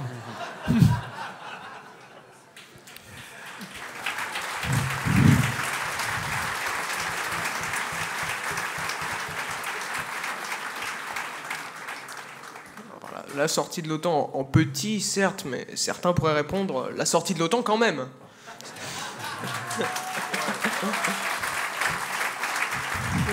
Vous faites, vous faites savoir à l'ambassade américaine que c'est pour rire. Euh, dans ce cas, Monsieur Asselineau, peut-être que vous auriez des, petits éléments à, répondre. Et pour recentrer un petit peu plus, euh, un petit peu plus le débat, est-ce que, peut-être pour répondre à, à Monsieur Todd, on peut essayer d'argumenter que la présence de la France euh, dans l'OTAN réduit en un sens sa puissance sous certains aspects, enfin je, ne sais pas ce que vous en pensez, et à ce titre euh, contribue à sa chute progressive, et que donc finalement la sortie de l'OTAN peut, être une priorité, euh, enfin en un sens, je vous laisse l'argumenter. Vous voyez qu'il est bien, hein? Alors, D'abord, je voudrais, euh, je voudrais être le japonais de, service pour essayer de trouver des points communs. Je me réjouis quand même qu'avec Emmanuel, euh, on est d'accord sur la sortie de l'Union européenne et sur la sortie de l'euro, et que ce sont les priorités des priorités. D'ailleurs, je ne cesse que de le dire. Je suis d'accord avec Emmanuel Todd sur le fait que les États-Unis je l'ai dit même avant qu'ils ne le disent d'ailleurs, ont depuis. Oh, vrai. Vous avez assuré la transition. ont, changé, du moins, du moins les équipes l'équipe dirigeante autour de Trump. Mais je crois que quand on dit les Américains, c'est comme quand on dit les Français. Hein. c'est comme lorsque j'étais en Syrie sur l'affaire du Liban, les, les, gens que je voyais me disaient mais les Français ont tout faux. J'ai dit mais vous savez, les Français, le peuple français, il n'a rien demandé hein, sur l'affaire syrienne. Hein, ce sont des dirigeants qui ont fait ça. Donc. Euh, on est bien, on est bien d'accord. On est bien d'accord que tout le monde. Enfin, moi, j'ai des amis américains, je les aime bien. On a des, on a des points communs avec les États-Unis. Je disais tout à l'heure que c'est le cinquième pays de, par ordre. Le premier où on a des, des, adhérents en pays étrangers, c'est la Belgique, suivi par la Suisse, suivi par le Royaume, par le Canada, puis le Royaume-Uni, puis les États-Unis.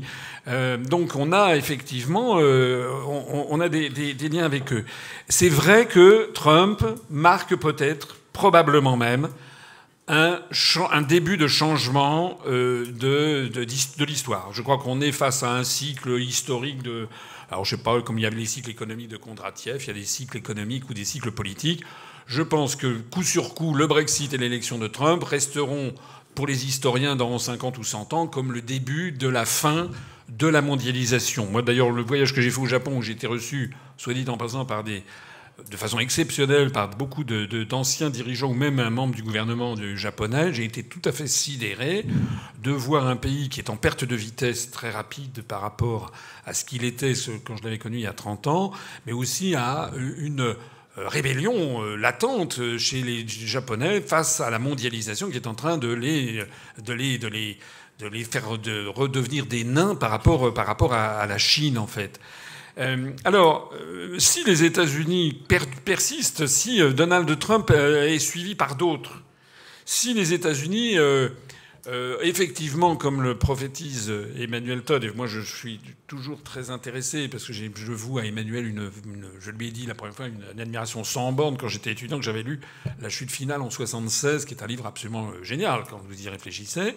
Donc, si effectivement cette prophétie se réalise et si les États-Unis commencent à prendre de plus en plus leur distance avec l'Allemagne, bien sûr, à ce moment-là, ça sera peut-être un partenaire qu'il faut avoir. Mais je dirais qu'il euh, faut, dans la géopolitique, avoir des alliés un peu partout. Hein, lorsque De Gaulle dit à Perfit en, 1964 qu'il avait voulu, avec le traité franco-allemand, faire apparaître un couple franco-allemand, et puis qu'en fait, ce traité franco-allemand de l'Élysée de début 63, il est torpillé en juin 63 par un vote du Bundestag qui ajoute un protocole interprétatif euh, qui place totalement euh, l'Allemagne sous, la, sous la tutelle des États-Unis, alors que justement De Gaulle n'avait pas voulu le faire. De Gaulle, à ce moment-là, dit Bon, ben, nous, on va sortir du marché commun, ça ne nous dérange pas. Perfit lui dit Mais comment c'est possible? Et De Gaulle dit Mais bien sûr, on peut très bien sortir du marché commun, ça ne nous dérange pas. il a cette phrase Le monde, la, France est, grande et, le monde est suffisamment vaste, et la France a un grand rôle à, y jouer. Donc, ce que nous devons faire, et je suis d'accord qu'il faut avoir des alliances, il ne s'agit pas d'être tout seul, mais les alliances, elles doivent être peut-être avec les États-Unis euh, qui euh, se recentreraient un petit peu sur des principes plus démocratiques et euh, sur la volonté de ne pas laisser l'Allemagne dominer le continent. C'est possible que ce soit une évolution, c'est quand même pas totalement certain, parce que la position de Trump est quand même assez fragile, me semble-t-il, quand on voit comment il essaye, contre vents et marées, d'améliorer la situation euh, entre la Russie et les États-Unis, où on voit à l'évidence qu'il s'entend bien avec Poutine, qu'il trouve que Poutine est un grand homme d'État, et qu'on voit à l'évidence que tout l'État profond aux États-Unis ne cesse que de l'empêcher de faire ça pour avoir une position de nature belliciste contre la Russie, mais on peut euh, être inquiet sur la suite des événements. Euh, mais la France, elle doit se rapprocher de la Russie. Euh, la France, elle doit se rapprocher de la Chine. La France doit se rapprocher des BRICS de façon plus générale. La France doit faire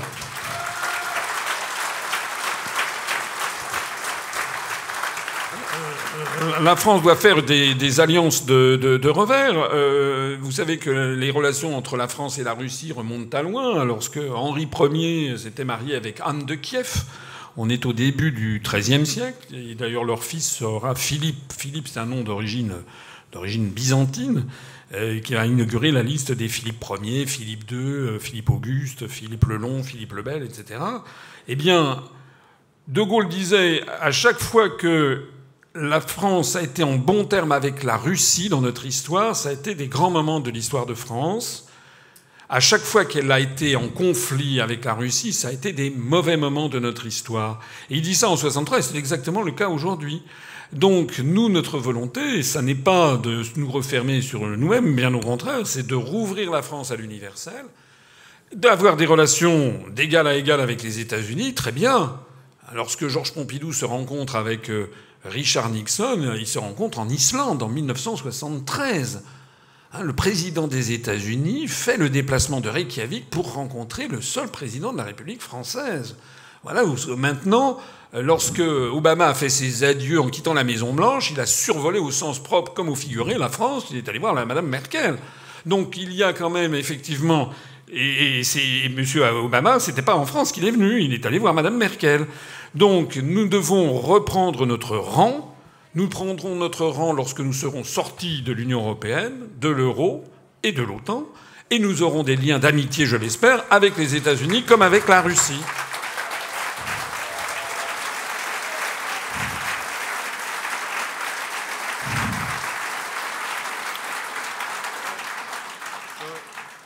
Et euh, à ce titre. Euh, je, voudrais, je voudrais euh, rajouter un mot sur la Russie parce que là, on est en plein accord. donc, ah. En fait, on est d'accord sur presque tout. Non, non, non, non. non, il y a, un énorme point d'accord. Il y a un point d'accord secondaire sur la Russie, puisque c'est vrai que.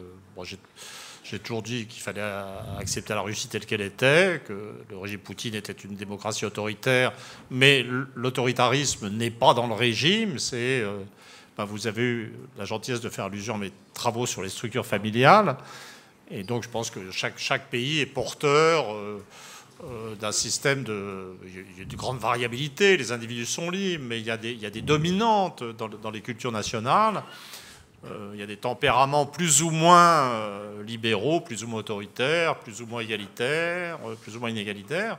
Bon, la Russie avait un système familial communautaire, c'était très autoritaire, très égalitaire, qui a permis l'émergence du communisme et qui fait que maintenant, sous une forme adoucie, le peuple russe reste assez égalitaire, autoritaire, et c'est ça le soutien fondamental du régime Poutine. Si d'ailleurs on utilise ces variables-là, bah, les, trois grandes nations qui ont fondé la démocratie libérale, à savoir l'Angleterre, les États-Unis et la France, bah, ont en commun, ou avaient en commun, une structure familiale, nucléaire, individualiste, en tout cas pour le bassin parisien en France. C'est-à-dire vous hein pouvez expliquer un petit peu à quoi correspond Oui, bah là, je veux dire, pas tous des experts des structures ah bah, C'est un grand moment d'émotion. Euh, d'écrire trois types familiaux devant l'UPR, c'est euh, pour moi, ça va être collector, je sens.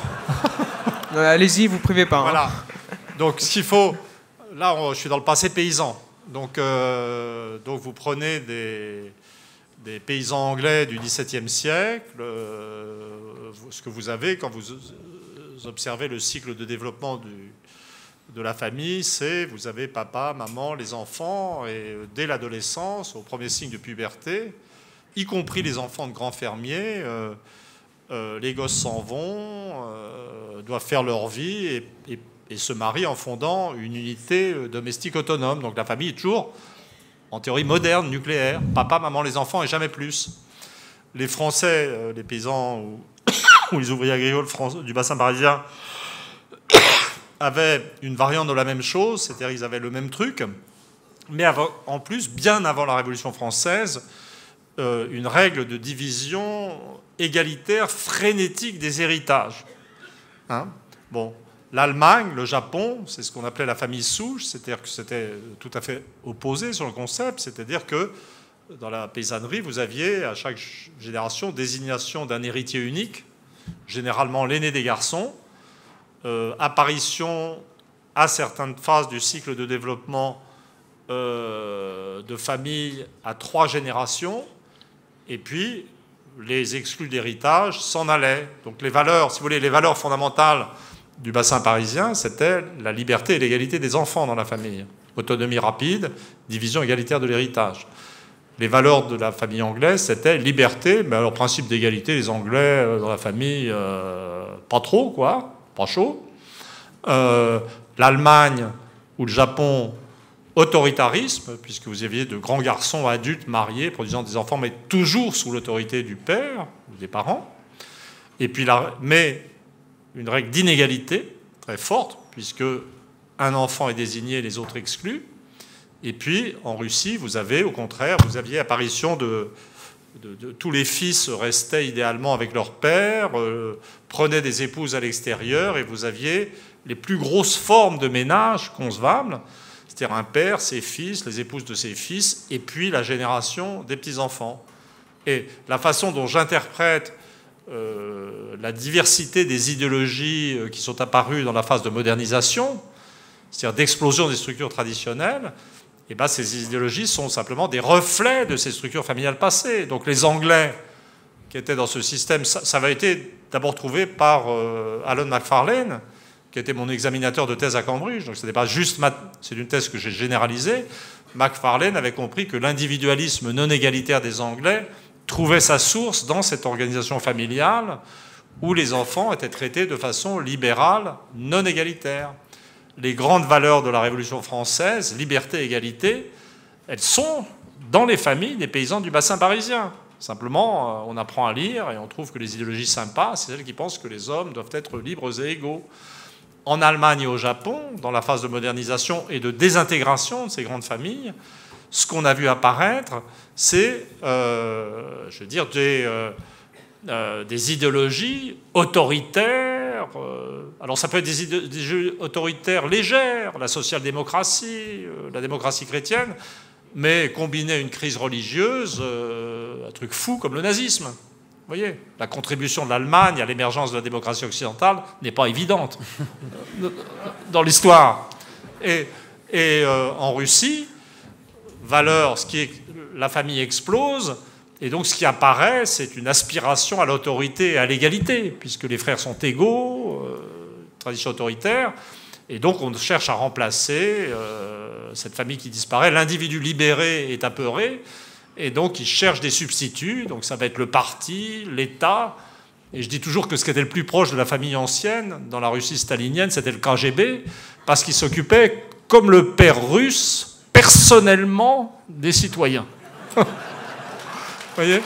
Donc, euh, et en fait, et en fait, toutes ces choses existent, mais quand même, euh, jusqu'ici, j'étais dans une posture géopolitique réaliste qui disait non, mais en fait, on s'en fout de qui sont les Américains. Euh, l'important pour nous Français, c'est qu'ils sont quand même vachement plus loin que les Allemands. En gros. voilà. Mais il y a quand même, il y a quand même, en termes d'affinité culturelle, ben, il y a ces trois grandes nations qui ont inventé la démocratie libérale, c'est les Anglais, les Américains et les Français, et on a une parenté de mœurs. Je veux dire, alors c'est vrai, euh, François Asselineau a, ça c'était très bon quand il a souligné l'obsession des modes d'emploi euh, et des rationalisations américaines. Euh, ça c'est totalement vrai. C'est vrai qu'ils sont pas exactement comme nous. Hein. Nous, ça marche plus au feeling, la logique de l'honneur. En vérité, en France, on comprend Enfin, ça marche, mais quand on, quand on fait le détail de la société française, qui en plus est divers sur la périphérie, il y a des systèmes souches de type allemand, mais en fait, la France, on ne comprend pas comment ça marche comme pays. Et d'ailleurs, c'est un pays qui ne devrait pas marcher, logiquement. Mais. Le fait est qu'il marche, quoi. Donc. Voilà, c'est ce qu'on constate empiriquement. Mais euh, c'est probablement pour ça qu'il survivra, au fond. Mais parce qu'on ne comprend pas comment il marche. Mais, mais on a quand même une, euh, une, affinité libérale aux anglo-saxons qu'on n'a absolument pas avec les Allemands. C'est-à-dire, et, pour une part, la construction européenne, euh, alors il y a de la famille souche euh, dans le sud-ouest, mais les Toulousains sont quand même une famille souche adoucie par les influences du Nord. Hein. Donc c'est pas comme l'Allemagne. Mais on a en fait, avec les Allemands, c'est le vrai mensonge de l'Europe, un vrai conflit je dirais, de nature anthropologique. Les valeurs de la France et de l'Allemagne ne sont pas les mêmes. Et c'est pour ça qu'ils sont si organisés, si efficaces, et qu'on est si sympa et si bordélique. Vous voyez? Donc, euh, alors, j'ajoute une dernière chose euh, pour, pour, pour donner de la substance anthropologique à ce qui nous est commun, c'est-à-dire l'hostilité à la construction européenne. C'est-à-dire que euh, c'est quelque chose, j'ai un chapitre pratiquement complet euh, dans mon dernier bouquin, qui est une sorte de relecture de l'histoire humaine, et c'est l'aboutissement de ma réflexion sur, l'euro. Vous voyez, je me suis battu inutilement 25 ans contre l'euro, quand même un quart de siècle. Hein. J'ai quand même euh, fait ce que j'ai pu. Et, et, et, et, et donc, j'étais désespéré de, de voir s'établir, résister cette monnaie qui nous détruit, qui détruit une bonne partie de l'Europe, et, donc cette monnaie, d'une certaine manière, anti-économique. Et je me disais, mais, mais pourquoi? Pourquoi, pourquoi tant de haine? Pourquoi tant de haine pour les populations? Pourquoi tant de souffrances inutiles? Et si vous prenez, si vous considérez l'euro euh, comme un instrument économique, effectivement, l'euro est un truc incompréhensible. Son échec est évident. Mais si vous voyez l'euro comme une manifestation autoritaire, non pas du tout comme une monnaie qui est faite pour servir les gens, mais pour les dominer, pour les mettre au pas, pour les punir. Vous voyez? Et, eh ben, et si vous regardez ce que sont les traditions familiales dominantes dans la zone euro, et aussi les traditions religieuses, en fait, si on inclut le catholicisme autoritaire ou, ce qu'il en reste en termes de traces, ce que j'appelle catholicisme zombie, eh bien, vous vous rendez compte que les, formes euh, familiales et religieuses qui dominent la zone euro, je veux dire, sont autoritaires. C'est-à-dire, vous allez trouver de la famille souche sur tout le nord de la péninsule ibérique. Vous allez trouver la famille souche dans une partie de la périphérie française. Vous allez la trouver en Allemagne. Vous allez la trouver en Autriche. Donc, au centre de l'Italie, vous allez trouver des systèmes autoritaires de tradition communautaire plutôt russes. Si vous euh, ajoutez les zones euh, qui étaient catholiques, euh, qui étaient les soutiens du franquisme, dans tout le nord de l'Espagne, les régions catholiques du nord de l'Italie, vous allez retomber sur une explication d'un truc que nous savons tous si nous regardons l'histoire. C'est-à-dire que à part la France du bassin parisien, la Belgique et quelques pays scandinaves, l'Europe continentale n'est pas libérale de tempérament. Le grand mensonge de l'Union européenne, c'est de se raconter, je veux dire, quel est le lieu d'épanouissement et d'affirmation de la démocratie libérale. Vous prenez l'Europe des années 30, vous avez, partez du Portugal, Salazar, à la fin vous avez Franco, Bon, on saute la France de Vichy, euh, c'est un petit accident euh, lié à la présence de la Wehrmacht. En Italie, vous avez Mussolini. Bon, en Autriche, ça devait être Dollfuss ou quelqu'un comme ça. En Allemagne, vous avez Hitler. Donc en fait, et à l'Est, ça empire.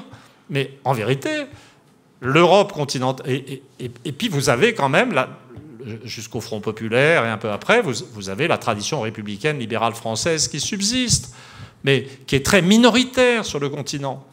Et, la vérité de l'Union européenne, c'est que c'est une zone historique d'épanouissement de culture politique autoritaire.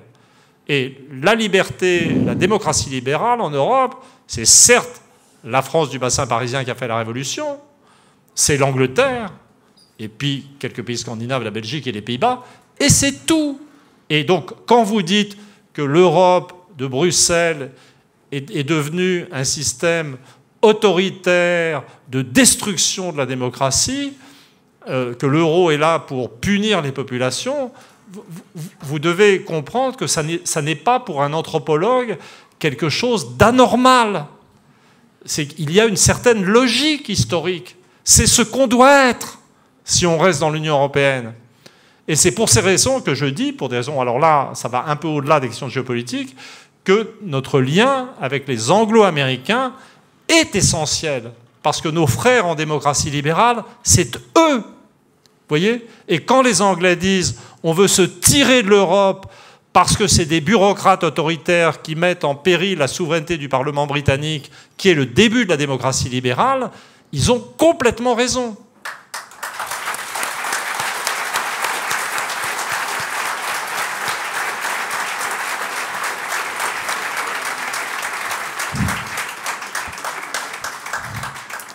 Donc d'une certaine façon, afin d'aider la France à se redresser, à, se, sortir du chemin qu'elle prend à l'heure actuelle, il faut, si j'ai bien saisi, selon vous, se rapprocher des, euh, euh, des, anglo-américains. Même pas, nous, nous ne proposons pas, en l'occurrence à l'Union populaire républicaine, de s'opposer au monde anglo-américain. La sortie de l'OTAN n'est pas, une, euh, n'est pas nécessairement une opposition, quand bien même elle nous sépare un petit peu de, un petit peu de ce monde. Vous, vous voulez carrément en fait qu'on se, qu'on, se rapproche. Quoi. Vous estimez que ce ah rapprochement... Ah ben, garder la sortie de l'OTAN, mais proposer un rapprochement d'un autre type avec les États-Unis. Mais, mais, notez tout de même que vous...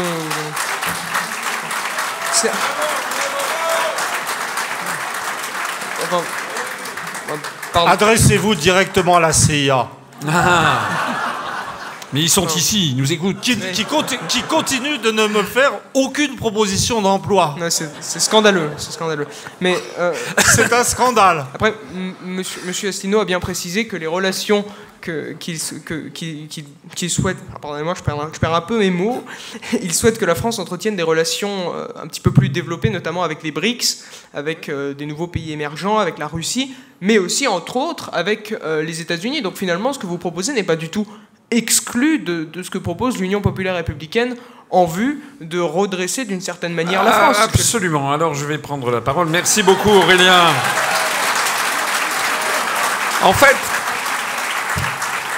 en fait, en fait, euh, en fait, moi, je, enfin, moi, j'aime beaucoup euh, ce que dit, euh, ce que dit Emmanuel Todd. Là, tout ce qu'il a dit tout à l'heure était tout à fait juste. J'allais dire, c'est le grand Emmanuel Todd qu'on a eu. Euh, sur. Euh, avant, avant c'était le petit. Je suis totalement d'accord, notamment sur tous ces schémas anthropologiques, sur le fait qu'effectivement, la démocratie libérale est plutôt une anomalie en Europe, en Europe qu'une généralité. Je rappellerai d'ailleurs que notre mouvement a pour slogan l'union du peuple non pas l'union du peuple pour sortir de l'OTAN, mais l'union du peuple pour rétablir la démocratie. Hein. C'est bien de ça qu'il s'agit. je voudrais redire, mais il ne faut pas que tout tourne autour de l'OTAN, qui n'est finalement que l'un des, des aspects de notre, de notre programme. Je voudrais quand même réagir à ce qu'a dit Aurélien finement tout à l'heure et que je n'ai pas suffisamment relevé euh, quand il a fait remarquer, vous l'avez noté, que euh, notre appartenance à l'OTAN a quand même des inconvénients en matière d'indépendance nationale considérable, notamment en matière de production euh, industrielle dans l'industrie de l'armement, puisque nous allons de plus en plus vers des programmes euh, multiples, enfin plurinationaux à l'intérieur de l'OTAN, où on oblige les États finalement qui participent à ça à participer, par exemple, à un avion de combat européen ou des trucs comme ça, où nous n'aurions plus qu'une partie des ailes ou une partie de ci ou une partie de ça, alors même qu'il est important, si l'on veut être un pays indépendant et souverain, euh, et avec quand même l'appareil industriel que la France, dont la France dispose, il est quand même fondamental euh, que la France puisse conserver une industrie nationale totalement indépendante euh, de, en matière d'armement. Et je relève quand même, je relève quand même que vous avez vu ce scandale absolu qui a été le contrat du siècle passé par la Belgique il y a deux jours, qui a décidé d'acheter des F-35 américains au lieu d'avions euh, Rafale. Donc où est la solidarité européenne dans ce genre de circonstances?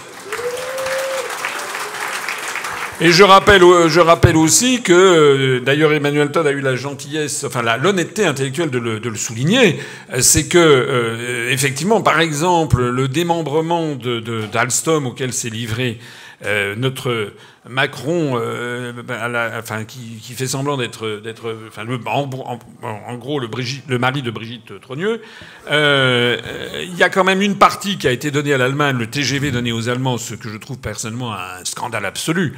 Euh, quand on a affaire à un symbole de cette nature, moi je me rappelle quand j'étais dans les années 90, quand j'allais avec des, y compris avec Jacques Chirac en 96, quand il était reçu par euh, euh, par le président Chiang Zemin à, Pékin et qu'il qu'il militait pour que les Chinois achètent le, le, TGV français. Après avoir dit que nous faisions, que nous formions l'Europe, c'était extraordinaire, qu'on allait avoir une monnaie européenne, que nous faisions les deux doigts d'une main avec l'Allemagne. Le président Chiang Zemin écoute Chirac en train de lui vanter les mérites du TGV français pour la ligne Pékin-Shanghai.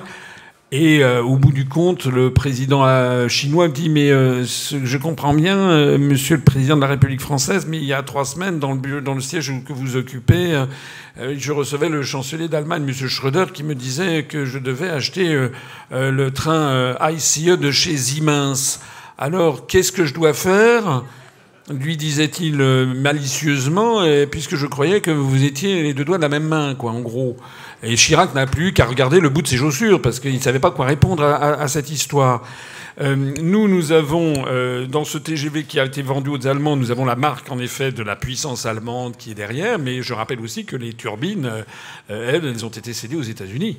Euh, et que là, ça met gravement en cause notre filière nucléaire française. Donc, euh, si on propose de sortir de l'OTAN, c'est aussi pas seulement pour des raisons géopolitiques, c'est aussi pour des raisons de logique industrielle. Mais en tout cas, je me réjouis quand même de voir que l'on est quand même d'accord sur énormément de, choses. Il y a peut-être un aspect euh, que nous n'avons pas abordé, je peux me permettre, c'est l'aspect culturel et civilisationnel on n'a quand même pas énormément de films allemands à la télévision française. On a quand même un, tsunami de production euh, d'Hollywood. Euh, et vous savez que dans notre programme à nous, il y a l'idée de rouvrir la France vers l'universel. Et notamment, je l'ai suffisamment dit, la volonté de renationaliser euh, TF1. Je suis désolé pour le journaliste de TF1 qui était là présent. Euh, mais qui n'était pas d'ailleurs en désaccord, j'en sais rien, euh, mais pas pour avoir une espèce de télévision d'État, comme Michel Sardou me l'avait reproché quand j'étais passé une fois, vous savez, on n'est pas couché. non, c'était pour avoir un, outil de formation, d'éducation populaire et d'ouverture des Français sur, sur l'universel. Je suis le seul candidat en 2017 à avoir insisté à ce point sur la nécessité forme qu'on ouvre l'esprit des Français sur les civilisations extra-européennes, euh, sur l'Inde, la Chine, le Japon, euh, l'Égypte, le Pérou, etc., qu'on ait des productions à la télévision qui aillent dans, cette, dans ce sens. Il y a aussi un combat, un Kulturkampf, on pourrait dire, pour reprendre le mot, vous savez, le, le combat culturel qui était cher à l'Allemagne du 19e siècle. Il y a un combat culturel à, mener et qui doit renouer avec ce qu'est la France. Et de ce point de vue-là, je pense qu'il faut quand même aussi ne pas, ne pas, ne pas, euh, ne, pas euh, accabler toujours ni les Américains ni les Allemands, mais il y a aussi un, tropisme français hein, qui, euh, qui, est assez détestable, qui est que, notamment dans nos élites, il y a, une espèce d'autophobie hein, de, de, de, la France.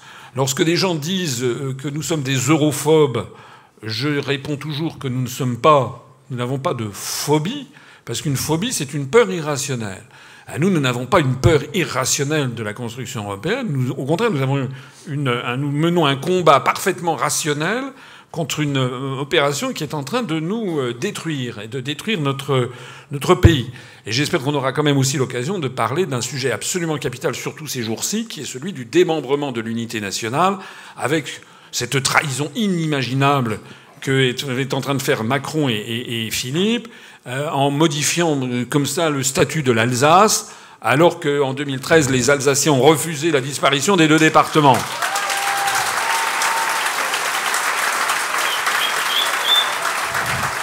Donc,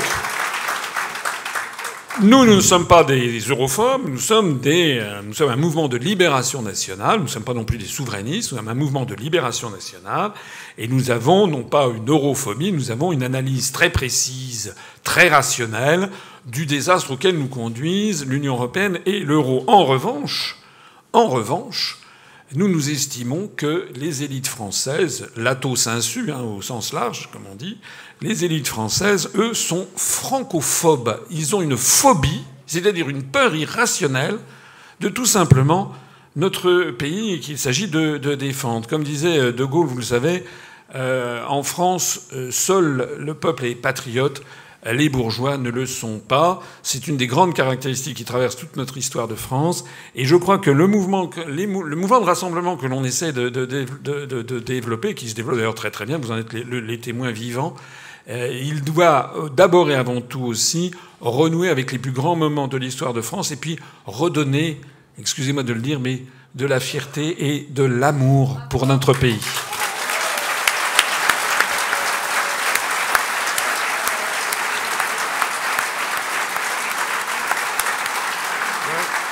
Euh, peut-être que vous voudriez revenir un petit peu. Non, je voudrais juste faire une blague sur le F-35.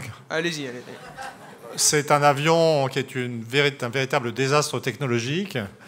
Et donc tous les avions qui achètent le F-35 bientôt n'auront plus d'armée de l'air. Tous les pays qui achètent des F-35 n'auront plus d'armée de l'air. Et c'est probablement ça, plutôt que toute lutte politique, qui finira l'OTAN sans que personne prenne position contre. Car c'est un sabot volant.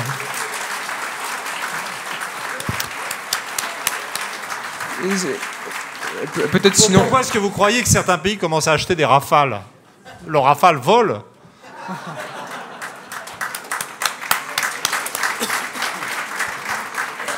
Sinon, outre cette euh, rigolote plaisanterie, aimeriez-vous rebondir euh, sur, euh, sur les propos de M. Asselineau? Non, sur les. La culture notamment. Bah, je, suis, un peu disqualifié sur les questions de culturelles, linguistiques, etc. Parce que euh, moi, j'ai un fils qui a pris la nationalité britannique, j'ai deux petits-fils britanniques, euh, euh, j'avais une grand-mère anglaise. Moi, mon anglais personnel est assez dégradé, je pense, à l'oral, mais bon. Donc, je je suis pas crédible. Je suis pas crédible. Mais mon sentiment, mon, sentiment personnel, c'est que la suprématie de la langue anglaise dans le monde est un phénomène assuré et définitif. C'est comme ça. On a perdu. La France a perdu. Je dirais qu'on s'en sort bien puisque la moitié des mots anglais sont d'origine française. Donc quand, quand, je suis au Japon, la différence entre le français et l'anglais n'est plus si claire pour moi par rapport au japonais.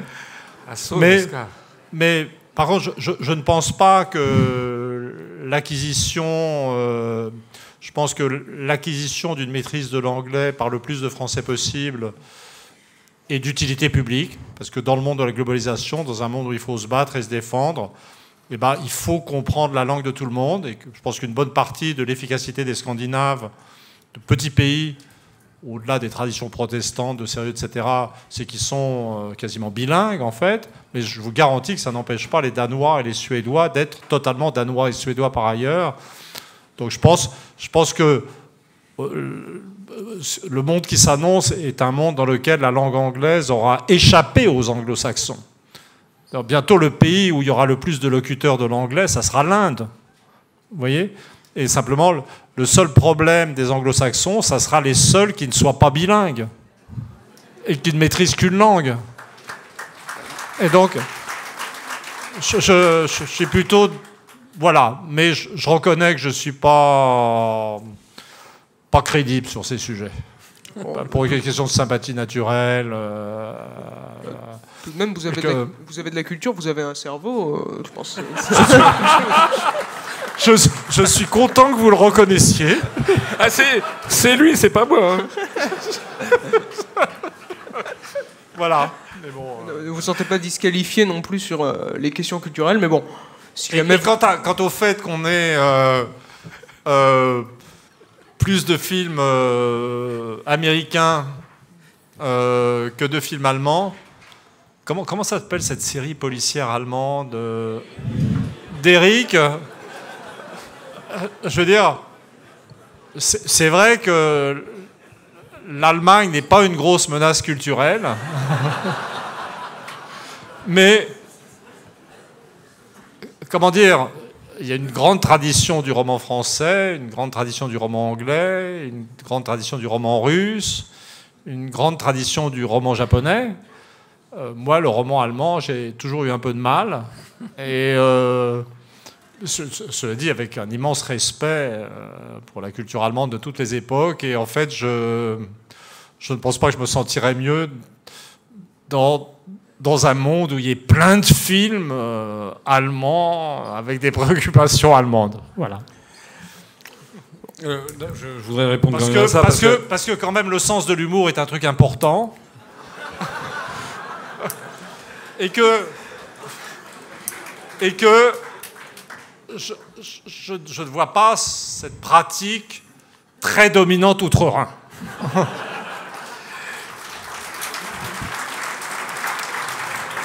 Je voudrais, je voudrais profiter de ça pour euh, rappeler que bien évidemment notre programme n'est pas de germaniser, euh, de germaniser la télévision française. De germaniser l'humour français. Ni l'humour français. Euh, en, ce moment, c'est en ce moment que nous avons des élites françaises qui sont en train de tout céder à l'Allemagne. Alors hein, là, là, vous avez complètement raison. C'est, on peut l'expliquer par une sorte de perversion de l'universalisme, l'idée que les hommes sont, vous voyez, mais français, mais c'est vrai qu'il y a une sorte de mystère. Là, vous avez complètement raison. C'est un truc sur lequel il faudrait qu'on réfléchisse. Cette espèce de volonté des élites françaises de trahir leur pays. C'est vraiment. Voilà. En...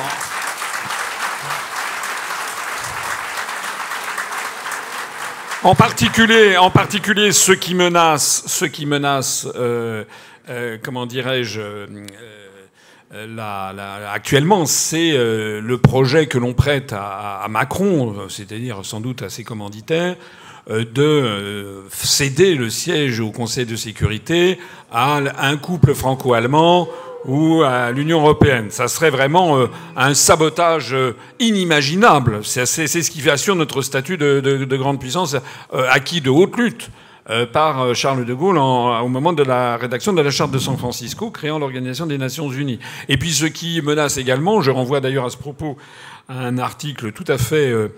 Euh, tout à fait pertinent et prémonitoire que, nous, que Vincent Brousseau, qui est ici présent et qui sera tout à l'heure à la table ronde sur l'Allemagne, a écrit voici un an et demi, je crois, c'est sur les menaces maintenant qui apparaissent sur une façon subreptice de partager notre armement nucléaire avec euh, l'Allemagne. C'est-à-dire jusqu'où allons-nous aller dans, euh, dans céder, céder, céder, toujours céder, sans jamais avoir quoi que ce soit en, retour. De la même façon d'ailleurs que Airbus maintenant est dirigé par un Allemand, que le TGV est donné aux Allemands, enfin etc. etc. Je voudrais quand même euh, rappeler que quand je parlais de combat culturel, c'était pas sur l'Allemagne dont il s'agissait uniquement, c'est-à-dire j'ai bien parlé de civilisation extra-européenne. J'en profite pour signaler, faire un petit, une petite pub, une petite pause publicitaire. Nous aurons ce soir un, une tombola euh, vous pouvez, et dans parmi les lots, il y aura notamment euh, des DVD. Euh, parmi d'autres, il y a beaucoup d'autres choses. Il y a des choses qui viennent d'outre-mer, il y a des objets historiques, il y a des jetons en argent de l'époque Louis XV, Louis XVI, il y a des choses comme ça. Et il y a de la bibliophilie, mais il y aura aussi, il y aura un petit passage sur l'Inde avec des DVD avec trois grands films de Bollywood, hein, Jodha Akbar, Kumi Kubashi et Devdas, pour justement, je pense qu'on est le seul mouvement politique français a constamment essayé d'ouvrir l'esprit de nos compatriotes sur ces genres de choses. De même, que, j'ai été le seul candidat à l'élection présidentielle de tous les temps, je crois, à citer Sri Aurobindo dans ses, euh, dans ses, dans ses débats. Donc, euh, nous, notre, notre, notre combat, c'est justement un combat très très moderne, en fait. On est très très moderne, on est dans le monde du troisième millénaire, dans un monde où on ne doit plus faire de distinguo entre les pays torchons et les pays serviettes, etc., etc. En fait, nous sommes dans un monde d'intrication généralisée avec l'ensemble des pays du monde et notre combat consiste à dire ben, il faut préserver la diversité des peuples et des nations comme il faut préserver la diversité euh, des espèces biologiques, euh, mais le tout doit être fait dans un concert des nations que seule l'Organisation des Nations Unies peut assuré. Et puis, puisque j'en étais à faire de la pub, je rappellerai aussi, enfin, je signale aussi que nous avons en vente euh, dans la boutique qui est à l'entrée, euh, nous avons les ouvrages euh, de nos invités, aussi bien les ouvrages d'Emmanuel Todd qui sont en vente et les ouvrages de nos invités de cet après-midi. Donc, si vous voulez allez les acheter, c'est le moment d'aller les acheter. Et puis peut-être que vous pourrez, peut-être, je ne sais pas, euh, essayer d'obtenir une petite dédicace, j'en sais rien, je ne sais pas. Alors, je voudrais euh, terminer mon, intervention pour revenir sur les sujets importants. Le sujet très important que j'ai abordé tout à l'heure, c'était un petit peu confus peut-être, c'est celui de l'unité nationale. Et je voudrais rappeler quand même que euh, si la Corse est française, ça n'est pas une fantaisie de Louis XV et de, je sais plus, c'était son chancelier ou, l'abbé Fleury, qui était le ministre des Affaires étrangères à, l'époque. Euh, c'est pour une raison très simple, c'est que la France était commencée à être encerclée par nos amis anglais, euh, qui sont présents avec les îles anglo-normandes, dont les ports font face à toute la, côte de la Manche. Et puis après la guerre de succession d'Espagne de 1700 qui s'était conclue, vous savez que la France a failli disparaître d'ailleurs, après la bataille de Malplaquet la France a été au bord de disparaître. C'est pas la première fois dans l'histoire que la France est très très menacée. C'est comme aussi avec la bataille de, Bouvines euh, en 1215.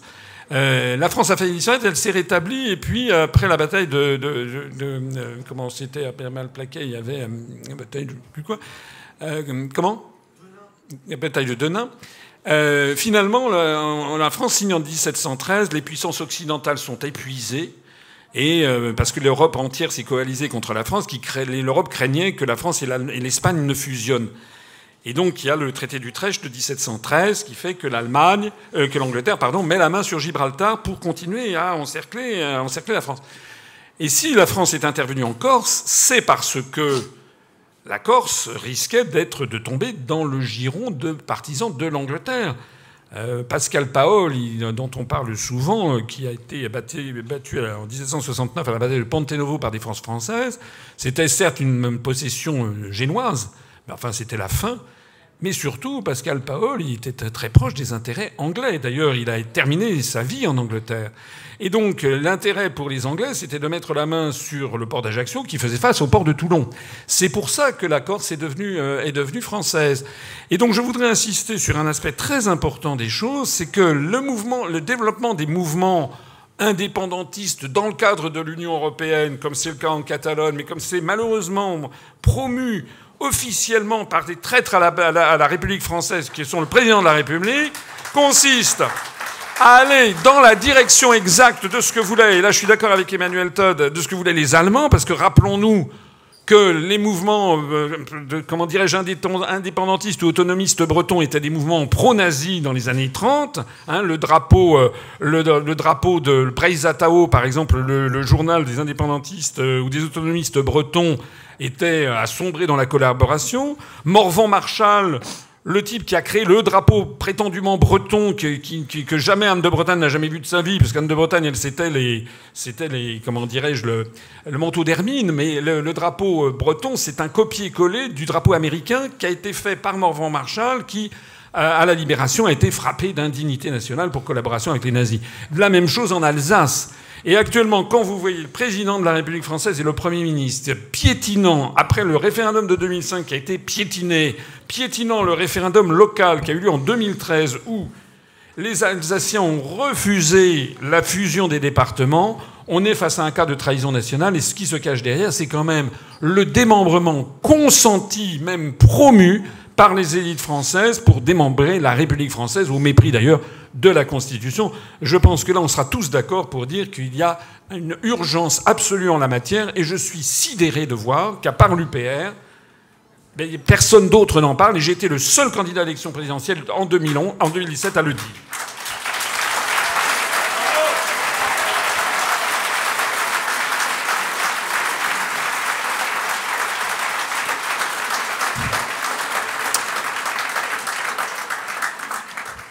Alors, si ma mémoire ne me fait pas défaut, le président de la République française est censé assurer l'intégrité du territoire, ce que fait très mal notre cher euh, Emmanuel Macron. Votre cher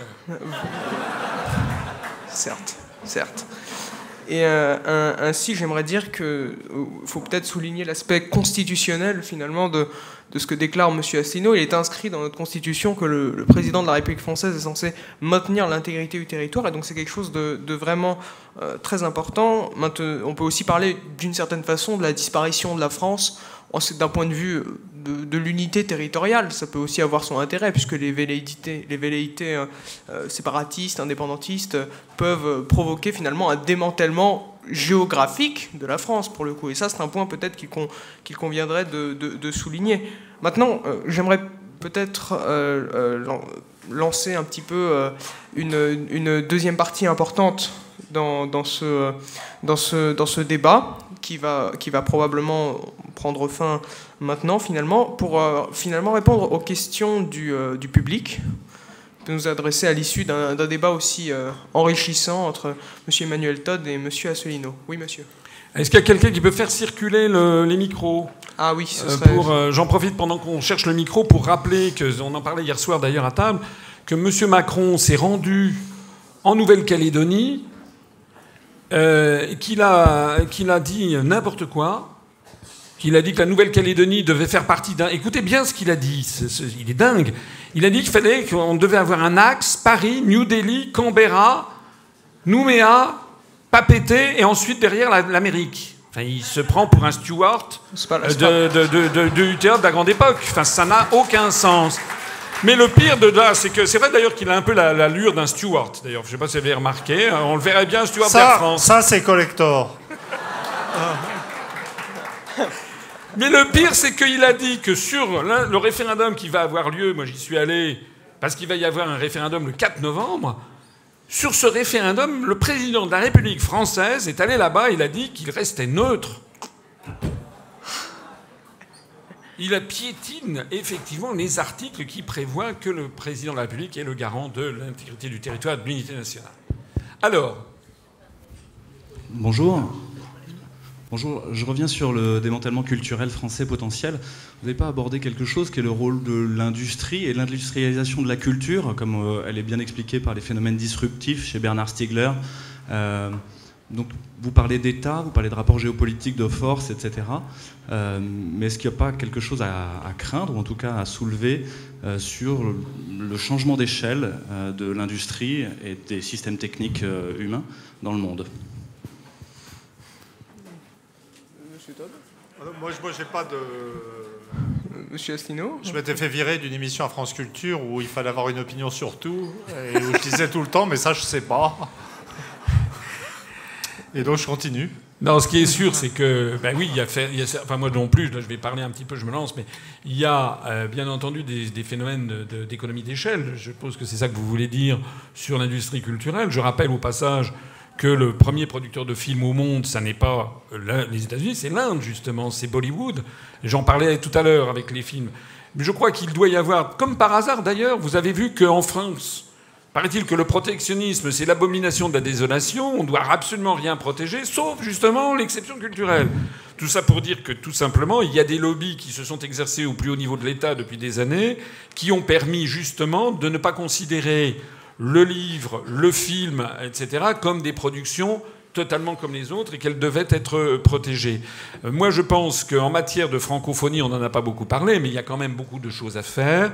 Je l'ai souvent dit, euh, et là, je prendrai un petit peu mes distances avec ce qui a été dit par Emmanuel Todd sur l'affaire de l'anglais, parce que je pense qu'il euh, n'est pas sûr, euh, je ne suis pas certain que dans 200 ans, ça sera l'anglais qui dominera. Il est possible que ce soit l'espagnol, par exemple, qui envahit en ce moment de plus en plus les États-Unis d'Amérique, au sens propre comme au sens figuré, puisque vous avez vu, il y a cette marche des Honduriens qui, est un symptôme de, ce qui se passe aux États-Unis. Donc, euh, moi, je vois qu'il y a des pays. Euh, j'étais allé à Chicago, dans le métro, c'est écrit en espagnol, euh, en anglais, en espagnol. En Californie, il y aura bientôt plus d'hispanophones que, d'anglophones. Donc, en revanche, ce que je sais, c'est que la langue française se développe à toute allure en ce moment. Il y avait 190 millions de francophones en, l'an 2000. Nous en sommes maintenant à 270 millions en 2018. Euh, et qu'au train où ça va, en 2060, il y aura 7, 6 à 700 millions de francophones dans le monde, qui sera à 90% une langue africaine. Et hum, vous savez ce que j'ai souvent dit. Je trouve par exemple que nous avons, c'est un véritable scandale, qu'en France, beaucoup de productions francophones, notamment les films, qui sont présentés au festival euh, tous les deux ans bisannuel de, Ouagadougou, euh, le, film, festival panafricain, euh, du film panafricain à Ouagadougou, qui se conclut non pas par la remise de la Palme d'Or, mais de l'étalon d'or de Yenengwe. 70% des films africains qui sont présentés dans ce, dans ce festival euh, sont euh, francophones et ne sont quasiment jamais distribués en France, ou alors faut aller par une nuit sans lune un 29 février à 22h au studio des Ursulines à Paris 5e, dans une espèce de truc comme ça pour le voir. Bon.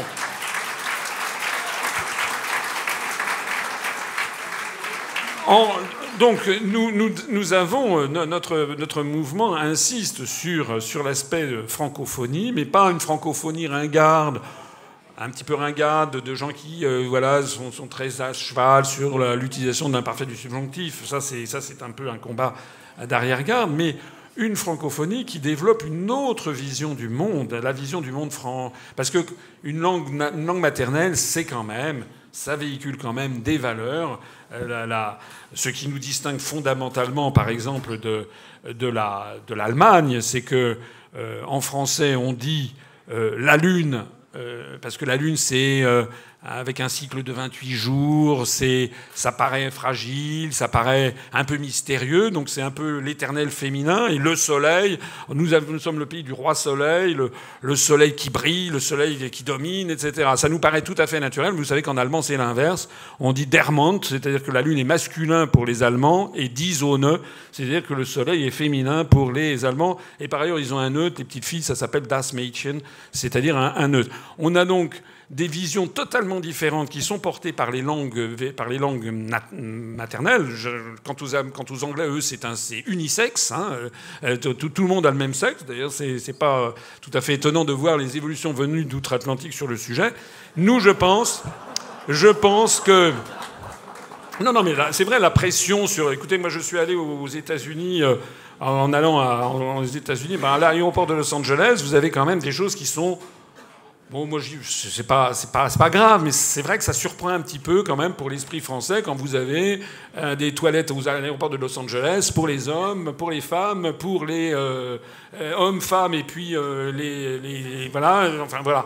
C'est vrai que ça, y y a, ça, ça vient des États-Unis, ça vient d'un univers où il n'y a pas cette sexualisation du, du vocabulaire.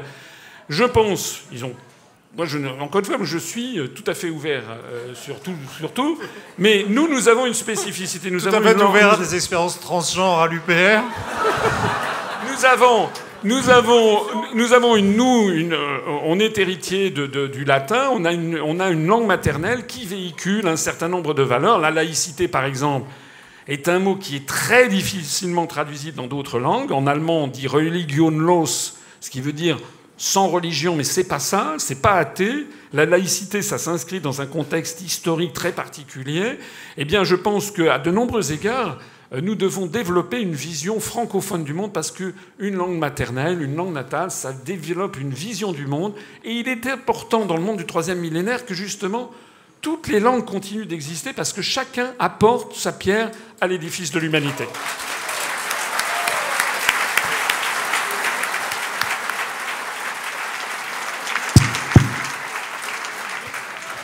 Le monsieur là-bas, s'il vous plaît. Bonjour.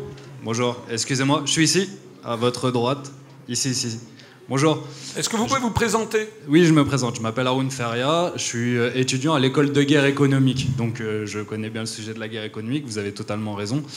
Euh, je voulais juste vous poser une question. Donc, on connaît bien vos positions donc, sur l'euro, sur laquelle je vous rejoins totalement, et le point de vue souverainiste c'est pas un gros mot hein, de dire qu'on est souverainiste. Euh, juste, j'aimerais savoir quelles sont vos positions par rapport au, franc CFA et la manière dont on traite nos partenaires africains, puisque vous parliez justement d'établir de, nouvelles alliances euh, outre euh, l'Union européenne. Je serai très rapide, je vous renvoie à un autre programme. sur le franc CFA, j'ai toujours dit que, puisque nous on veut sortir de l'euro, il serait-il logique que l'on empêchât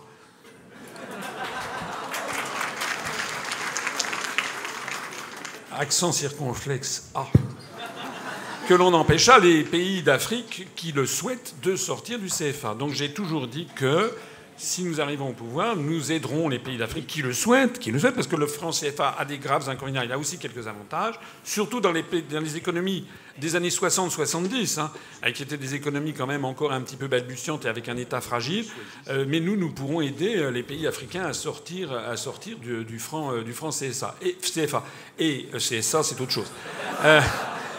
Mais je voudrais insister également sur le programme qui propose de créer, de proposer, puisque nous quittons l'Union européenne, le Parlement de Strasbourg se vide, c'est à la grande satisfaction des autres pays euh, membres de l'Union européenne qui en ont assez d'aller à Strasbourg. Ils préfèrent aller à Bruxelles, parce qu'il y a deux parlements. Et nous proposons, je le rappelle notre programme, nous proposons à l'ONU de transférer l'UNESCO à Strasbourg, où ils auront beaucoup plus d'aise, dans des locaux beaucoup plus grands, pour montrer notre volonté pacifique à la lisière du monde latin et du monde germanique. Hein. On réconcilie Charles le Chauve et Louis le Germanique, traité de Verdun de 843 et l'UNESCO laissé vide, là je proposais que l'on en fasse un, parlement de la francophonie, des pays francophones, et qui euh, essaie, dans la mesure du possible, de développer des positions communes qui pourraient bénéficier du siège permanent au Conseil de sécurité euh, des Nations Unies, par exemple, sur le conflit au Moyen-Orient, par exemple, sur euh, l'injustice des, rapports nord-sud en matière commerciale, par exemple sur des positions communes à l'Organisation mondiale du, commerce. Hein. Voilà comment je voyais les choses.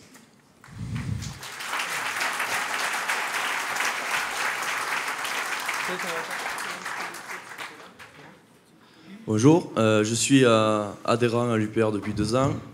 je suis apprenti ingénieur avec Airbus. Et donc j'ai une correction et une question à propos d'Airbus. Donc depuis 18 euh, jours, le nouveau PDG d'Airbus est un Français qui est Guillaume Faury. Et euh, secondement, euh, quels, sont, les liens entre la construction européenne et le groupe Airbus? Alors effectivement, vous avez raison de me reprendre, ce n'est plus M. Enders, ça a changé il y a 18 jours. c'est vrai, vous avez raison sur ce point. sur Airbus, ben, il n'y a aucun lien entre la construction européenne et, Airbus. Hein. Donc je rappelle euh, je vous renvoie à une conférence que j'avais faite où je montrais la différence qu'il y a entre intégration, coopération internationale et intégration supranationale. Coopération internationale, c'est ce que nous appelons de nos voeux. Hein. le Airbus, vous savez mieux que moi que l'Airbus A380, euh, il a été conçu à Wichita dans le Kansas par des, par des ingénieurs, plusieurs centaines d'ingénieurs, dont une majorité d'Américains, que l'Airbus A380, la, la à la fois toute l'électronique embarquée, les trains d'atterrissage sont fabriqués aux États-Unis, et que lorsqu'il est motorisé Pratt Whitney, il y a 38% de l'Airbus A380 qui viennent des États-Unis. J'ai expliqué souvent que dans Airbus, vous avez 14 ou 15 pays européens, membres de l'Union européenne, qui interviennent, enfin de leurs entreprises, mais qu'il y en a une quinzaine, euh, une quinzaine qui n'interviennent pas du tout. Il n'y a aucune entreprise hongroise, slovaque, maltaise ou chypriote dans Airbus. Airbus a été créé par De Gaulle sur la volonté de De Gaulle dans les années 60 pour rapprocher Sud, Aviation euh, avec euh, British Aerospace et les Allemands, au moment même où euh, De Gaulle refusait que le, Royaume-Uni entre dans le, marché commun. Donc j'insiste là-dessus. De la même façon que Ariane Espace n'a rien à voir avec la construction européenne et que vous avez des États comme le Canada, la, Norvège ou la Suisse qui sont dans Ariane Espace, nous, nous sommes en faveur des coopérations internationales. Euh, mais euh, ça n'a rien à voir avec l'intégration supranationale. Pourquoi d'ailleurs? Parce que quand vous avez une coopération internationale, tout le monde sait pourquoi. Tous les gens qui sont dans Airbus, ils ont intérêt à ce que l'avion vole. Ils n'ont pas intérêt à ce que l'avion s'écrase. Bon. Donc tout le monde tire dans le même sens. Là, l'union fait la force.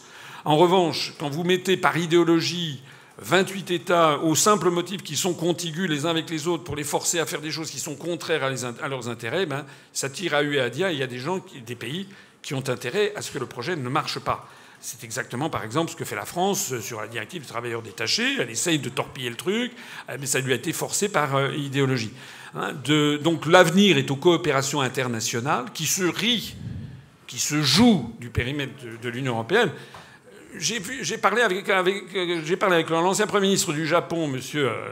Naoto Kan, qui était Premier ministre du Japon au moment de Fukushima, en tête à tête avec l'ami d'Emmanuel Todd, le professeur Oguino, qui, soit dit en passant, est membre de l'UPR, euh, et donc qui est un, membre éminent de, notre mouvement. Euh, le Premier ministre, l'ancien Premier ministre japonais me disait Ben oui, mais l'Union européenne, c'est fait pour faire contrepoids aux États-Unis, aux puissances émergentes.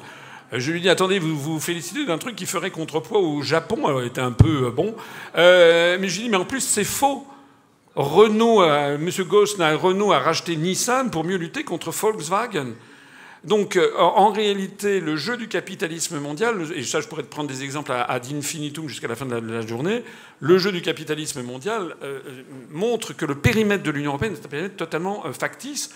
D'ailleurs, vous travaillez à Airbus, mais vous savez qu'il y a une dizaine d'entreprises françaises qui travaillent sur le Boeing 777 Dreamliner, qui sont bientôt peut-être la part française dans Boeing, dans certains Boeing, parfois sera peut-être égale, voire supérieure à celle qu'il y a dans, Airbus.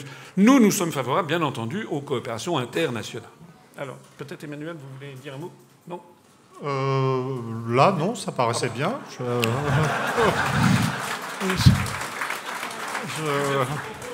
Non mais, non mais je veux dire, si je suis d'accord, euh, je veux dire, euh, je suis juste d'accord. On va, on, va, passer le micro à quelqu'un d'autre, je pense.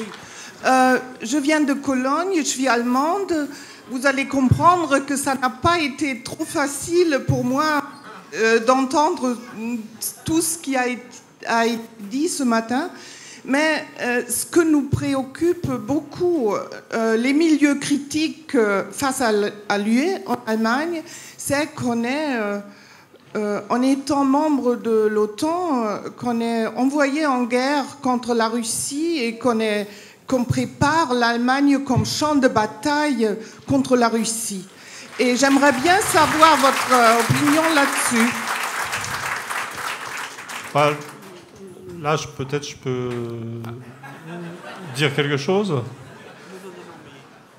Moi, je crois que toutes ces histoires de, guerre en Europe, sont des choses, euh, des pures illusions, euh, des fantasmes en fait. Euh, ce qui est caractéristique de tous les pays d'Europe actuellement, c'est une incapacité à penser la guerre en son sens classique. C'est-à-dire dans les pays d'Europe occidentale, c'est simplement les gens n'ont plus en eux, même, on a même du mal à, à imaginer ce que les gens avaient en tête avant la guerre de 14 c'est vraiment donc la guerre est impensable et, c'est pour ça que l'argument des européistes sur l'Europe, c'est la paix. Si on se sépare, on va se faire la guerre est fondamentalement ridicule. Alors, la, la Russie, la Russie a une politique militaire. Elle est forcée d'avoir une politique militaire puisqu'elle est mise sous pression euh, par l'OTAN Ça va On va, on va faire passer Et- un formulaire d'adhésion euh, à Emmanuel. Et donc, euh, et, et- et donc, euh, et, euh, et donc euh, la Russie une politique militaire, elle est capable. euh, il, est, il est très très clair, mais il est très très clair qu'elle a fait une remontée technologique, euh, qu'elle a fait les bons choix. Je dirais qu'elle a refait le coup du T-34, la Russie. C'est-à-dire le T-34 euh, était le meilleur char de la deuxième guerre mondiale. euh, il était le plus performant dans, au- dans aucun des domaines, puissance de tir, blindage, etc. Mais c'était le plus mobile, enfin sur- l'ensemble des paramètres, c'était le, le meilleur char et c'était le truc économique fait en série. Et là, ils ont, les Russes ont choisi des solutions de missiles euh, défensifs euh, qui rendent à peu près obsolètes euh, tout ce que les Américains ont, essayé de faire et ce qui explique l'intervention des Russes en Syrie, c'est qu'ils n'ont plus peur en fait. Ils n'ont plus peur en fait. Et les Américains, eux, ont fait des choix mégalomanes, dont le F-35 qui devait tout faire, être invisible, faire de l'appui au sol, faire du décollage vertical, et, euh, et dont les canons ne marchent pas. Les seuls canons du F-35 qui ne posent pas de problème, c'est ceux du F-35 de marine, parce qu'ils n'ont pas de canon. Donc, il y a des quelques vidéos extraordinaires du- de, de l'ingénieur qui a construit le F-16, qui est de- dont j'ai oublié le nom, et qui était un Français d'origine, mais un naturalisé américain, etc. Maintenant, euh, la présentation de la Russie comme puissance euh, agressive est complètement ridicule, parce que ce qui est, tout à fait étonnant en Russie, c'est la doctrine militaire russe a beaucoup évolué. Alors d'abord, leur doctrine nucléaire a beaucoup évolué, parce que comme la réalité de l'Europe, c'est que en termes conventionnels, c'est l'inverse de la situation qui prévalait à l'époque du pacte de Varsovie, la Russie est en infériorité sur le plan conventionnel, et ça l'a amené à dire, pour se mettre à l'abri, qu'elle n'excluait pas l'utilisation de l'arme nucléaire sur le plan tactique si les intérêts de l'État ou de la nation russe étaient menacés. Donc vraiment, il y a voilà, mais euh, il y a aussi chez les Russes, alors que euh, je dirais que la doctrine euh, stalinienne tirait parti de l'expansion démographique russe ou soviétique, etc., était une doctrine de la gabegie en fait humaine, etc. Au contraire, maintenant les Russes qui ont des problèmes démographiques ont, une stratégie de l'homme rare et, du respect en fait euh, de leurs propres soldats et des pertes, et, surtout sont tout à fait incapables de penser en termes d'agression. Ce qui, est, ce qui est- très intéressant parce que ça permet de réfléchir. Alors là, je dirais que sur ces questions, les Allemands sont raisonnables. Euh, je ne veux pas dire qu'ils sont déraisonnables sur tous les autres sujets, hein, mais les, Allemands, le gouvernement allemand, euh, qui a laissé filer son appareil militaire, n'entretient pas une phobie des agressions militaires russes. Qu'on me corrige si je me trompe. Ceux qui sont vraiment cinglés actuellement, ce sont les Scandinaves. Alors là, vraiment, ça c'est un mystère, c'est le truc sur lequel je travaille. Pourquoi est-ce que la Suède euh, est entrée en état de délire belliciste face à une Russie euh, qui se contrefout d'envahir la Suède Hein, Vous voyez C'est vraiment... euh, voilà. Mais dans l'ensemble, la, notion de guerre, de champ de bataille, euh, pour moi, dans l'espace européen, n'a aucun sens. Par contre, parce que François Astino évoquait une guerre qui semble être une guerre économique, et la guerre économique est vraiment d'une férocité Et peut-être je peux rajouter quelque chose à la question précédente, à cette occasion, c'est que euh, moi j'ai été amené à réfléchir sur le plan économique euh, à cette question de euh, l'Europe comme zone de protection, entre guillemets, pas le protectionnisme, mais zone de, protection du type l'union fait la force face à l'émergence des gros, la Chine, l'Inde, l'Amérique, etc. Si on se met tous ensemble, on va être plus fort. Et j'ai été amené à lire, il y a déjà pas mal d'années, je l'ai réutilisé dans mon dernier bouquin, un papier de Patrick Artus, qui est un économiste assez intelligent, quoique souvent peureux, euh, qui se posait la question du, du sens des stratégies euh, de coût du travail allemands. Et qui se disait, mais L'Allemagne a réussi une partie de son adaptation à la situation nouvelle et a obtenu une partie de sa suprématie économique en Europe en bloquant le, coût du travail. Mais ça, c'est l'Allemagne. On peut faire accepter aux gens un blocage de leur salaire pendant 10 ans. C'est la grandeur de l'Allemagne, d'être capable de, faire des choses comme ça. Autre culture, famille souche, intégration de l'individu dans la collectivité. Mais Artus disait justement, mais faire 20% d'économie du coût du travail, contre qui c'est dirigé? Contre la Chine, qui à l'époque où le coût du travail devait être 20 fois moins, c'est déjà assez ancien ce papier, qu'en Allemagne, ou contre ses partenaires de l'Union européenne? 20% de diminution du coût du travail les Chinois, aucun rapport, enfin aucun intérêt, c'est pas ça. Par contre, pour les entreprises françaises, italiennes, etc. Donc en fait, la vérité de l'Europe actuelle, et en plus c'est aggravé par l'impossibilité de d'évaluer qui a été créée par l'euro, c'est que la zone euro est une zone de compétition économique maximale. C'est-à-dire que la zone euro n'est pas du tout une zone où l'union fait la force, c'est une zone, je dirais, euh, d'agression économique privilégiée. Donc tous les pays de la zone euro sont en guerre les uns contre les autres.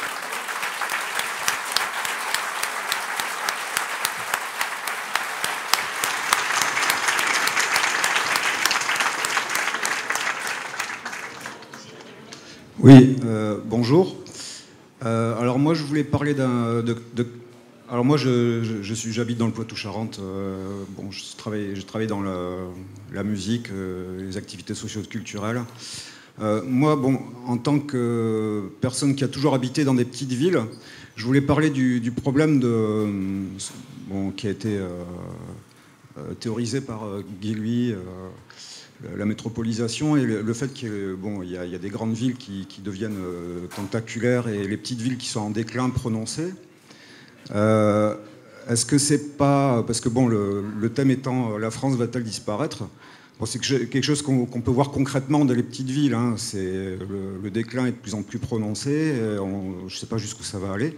Mais en tout cas, euh, est-ce qu'il faut aller encore plus loin dans, ce déclin pour que les gens prennent conscience qu'il faut un sursaut pour pour que ben, les gens se réveillent quoi, et que, voilà, on, essaye un petit peu de, résister. Ou est-ce que euh, est-ce qu'on peut justement au niveau local, euh, est-ce qu'il y, est y, a une possibilité de, de, faire contrepoids et de, se mobiliser pour, euh,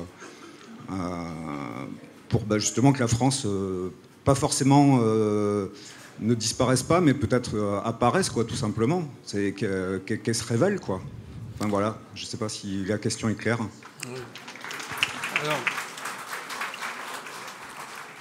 Alors, merci pour cette question. C'est vous qui voulez être président, donc vous êtes forcé de répondre. Hein. Moi, je peux voter je, je répondrai. Je vais en profiter pour, euh, pour signaler que euh, quelque chose qui n'a pas été mentionné sur le programme en ligne, c'est que nous aurons demain un débat euh, avec deux maires qui sont parmi nous d'ailleurs, Gérard Poulain et Frédéric Robert, que je remercie. Et qui, euh, on, va, on va avoir un débat sur justement l'avenir des euh, collectivités locales en France et en particulier des, des, des, communes, des communes rurales. nous n'avons pas mis en ligne de ça parce que nous avons eu beaucoup de mal à organiser le débat euh, de, demain. Euh, Yavar Siakal Roudi, qui est euh, chargé de mission auprès de moi et maintenant mon directeur de cabinet, a contacté. D'abord, on avait proposé, je fais une petite digression, on avait proposé à Madame Nathalie Loiseau, ministre des Affaires européennes, de venir débattre, puisqu'elle ne cesse de dire à qui veut l'entendre qu'elle organise des débats sur l'Europe. Et elle a fait savoir ben, qu'elle avait piscine ce jour-là, donc elle ne pouvait pas venir. Alors on lui a demandé s'il euh, ne pouvait pas y avoir quelqu'un de son cabinet. Non, malheureusement, tout le monde était très très occupé. Donc les débats, euh, les débats sur l'Europe euh, en France, paraît-il qu'il y a eu 700 débats échevelés sur l'Europe. Moi, j'en ai pas vu un seul. En fait, c'est des entre-soi et c'est seulement les gens qui sont d'accord sur, sur tout. Il n'y a jamais de débat contradictoire. Madame, quand même, Madame le ministre des Affaires européennes a quand même eu la courtoisie de répondre. Alors après ça, j'ai, on a saisi euh, Monsieur Barnier, qui a été saisi d'effroi quand euh, on l'a contacté, il voulait l'inviter, le commissaire européen chargé du Brexit. il a fait savoir que malheureusement il avait piscine ce jour-là et donc il ne pouvait pas venir non plus et que comme Madame Loiseau d'ailleurs, personne de son cabinet ne pouvait venir, mais il a eu la courtoisie, son cabinet a eu la courtoisie de nous, dire des mots gentils en disant euh, voilà c'est très bien de vous intéresser à l'Europe. Bon. Euh, et puis nous avions invité également euh, Monsieur Mélenchon, puisque Monsieur Mélenchon a organisé son université où il a oublié de nous inviter, mais il a, invité des gens dont il se sent sans doute plus proche, qui sont des députés du mouvement des Républicains. Donc euh, rappelez-vous qu'à Marseille, à l'université euh, d'été de Monsieur Mélenchon et de la France insoumise, ils ont invité les Républicains, comme si les Républicains étaient le enfin je veux dire l'allégorie, le, symbole même de l'insoumission. De, bon, euh, comme il ne nous a pas invités, euh, moi j'ai écrit à M. Mélenchon, je l'ai invité à venir débattre. Euh, donc nous allons mettre en ligne d'ailleurs la lettre que je lui ai adressée, tout à tout à fait polie, très très correcte. Eh bien, M. Mélenchon n'a pas eu, n'a pas eu, même pas eu la courtoisie de répondre à notre, à notre invitation. Donc il a été, voilà. Donc je vous laisse méditer. Alors. Je reviens à mon propos. Pour la, pour la, réunion de demain, on avait, on voulait faire un, on avait changé notre braquet. On s'est dit, on va faire une, un débat sur les collectivités locales. Et donc, on a, euh, on avait l'appui de nos, de nos maires, puisqu'on a quelques maires qui sont à, l'UPR. Donc, je remercie encore une fois Gérard Poulain, Frédéric Robert, qui viennent d'ailleurs de deux endroits de France totalement différents. Euh, mais on voulait avoir euh, bah, d'autres personnalités. Donc, on s'est approché de l'association des maires ruraux de France. Euh, qui, euh, ben, qui, euh, qui avait piscine ce jour-là. Et l'association des maires de France, pareil. Voilà. Donc on aura demain un débat sur ces questions. En un mot, je voudrais quand même rappeler que, comme vous le savez, la disparition des communes de France, la fusion au forceps des communes de France, en fait, est exigée par notre appartenance à l'Union européenne. Ça fait partie des grandes orientations des politiques économiques où on nous demande, on nous dit qu'il faut absolument réduire les subventions aux collectivités locales. Par ailleurs, on entend parler partout du fait qu'il y a 36 000 communes de France, que ce serait l'abomination de la désolation, qu'on en aurait beaucoup plus en France que dans le reste de l'Europe. Et donc, par principe, ça n'irait pas. Quand vous dites, mais c'est normal, la France est le plus grand territoire d'Europe, on vous retoxe, ce n'est pas une raison. Quand on vous dit qu'il faut quand même tenir compte de l'histoire, puisque les communes de France, c'est la base même de la démocratie euh, locale, euh, et que c'est les héritières euh, des, bah, des, paroisses d'Ancien Régime, ça 1000 ans d'âge, 1500 d'âge, 1500 ans d'âge. C'est pour ça qu'il y a tant de communes en France qui s'appellent Saint quelque chose, parce que c'était le saint, le saint patron de local. on vous retoque ça comme si ça n'avait euh, aucun sens. Donc on part du principe que dans le monde d'aujourd'hui, il faut avoir des grandes entités, il faudrait euh, supprimer les départements, avoir des régions et fusionner les communes pour avoir en fait, je l'ai déjà expliqué, la même granulométrie administrative euh, qu'en Allemagne ou qu'aux États-Unis d'Amérique, c'est-à-dire avec, comme par hasard, les régions françaises devraient avoir à peu près la taille des États de la côte est des États-Unis ou les États, ou les, États fédérés d'Allemagne, et puis on devrait avoir des espèces de, de, mégalopoles comme Hambourg, Brême, euh, voilà, ou New York City, et c'est ça, l'avenir. Moi, on voulait avoir, et puis il s'est décommandé au dernier moment, on devait avoir un journaliste suisse qui devait venir nous expliquer demain que les Suisses, justement, font tout le contraire, puisque leurs cantons sont moitié moins grands en moyenne que les départements français et que par six parité, ils ont créé le canton du Jura à partir du canton de, Berne. Encore une fois, je vous renvoie à tout ceci, mais n'oubliez pas que, vous avez parfaitement raison, c'est l'identité. C'est l'identité nationale de la France qui est derrière ça, parce que les Français sont. On est le pays des 365 fromages, et en fait, on a une politique européenne qui veut nous forcer à avoir le, le, même granulométrie que les autres. Et c'est de la même façon qu'il y, a six fromages en Hollande, et eh ben nous, on devrait passer de 365 à six fromages. On va fusionner le Roquefort avec euh, le comté euh, pour satisfaire à Bruxelles, parce qu'on va se dire il faut qu'on soit comme les autres. Voilà.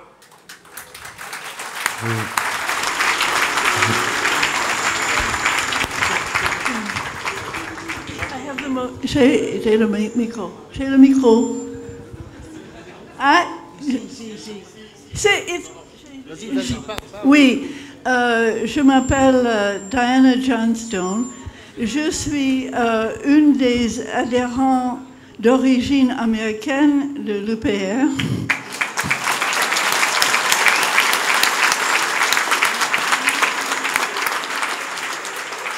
Je, voudrais remarquer que si la France euh, risque d'être mangée par l'Allemagne. L'Allemagne est déjà mangée par les États-Unis depuis bien longtemps. Euh, non, plus que parce que, en effet, n'oublions pas que l'Allemagne est sous occupation militaire depuis la fin de la guerre.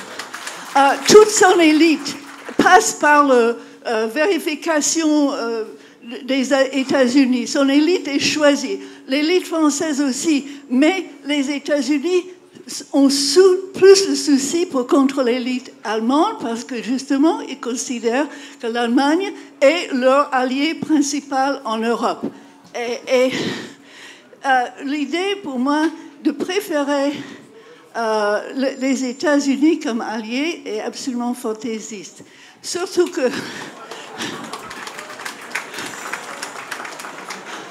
Euh, euh, je, remarque que les Français ont tendance à aimer les Américains beaucoup plus que les Américains aiment les Français. C'est peut-être l'influence du, cinéma. Mais je pense que, par exemple, il y a euh, M. Perle, qui est un, des, des, grands néoconservateurs, qui a un mépris total pour les Français, mais qui a un villa dans le sud de la France, et bien aimer le, français et boire les vins français.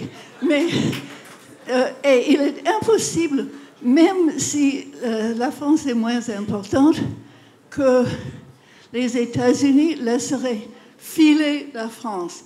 Parce que les États-Unis ne laissent filer personne.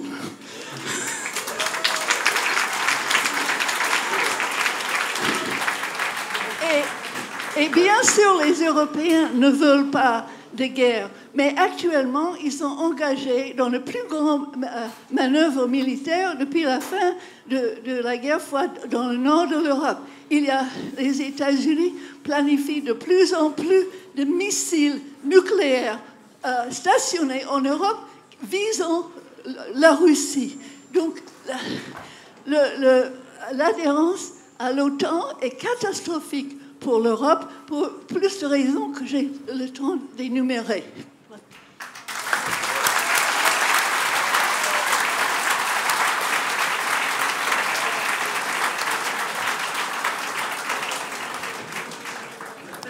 Je, suis forcé de dire un mot. Hein.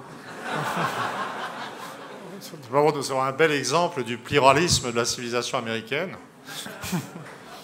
Je crois, que c'est une vision, honnêtement, je vais répondre très, très brutalement et très simplement. Je pense que ce qu'on vient d'entendre est une vision très archaïque et très euh, dépassée et qui ne tient pas compte. Je veux dire, les États-Unis sont, c'est d'ailleurs tout le sens de l'élection de Trump.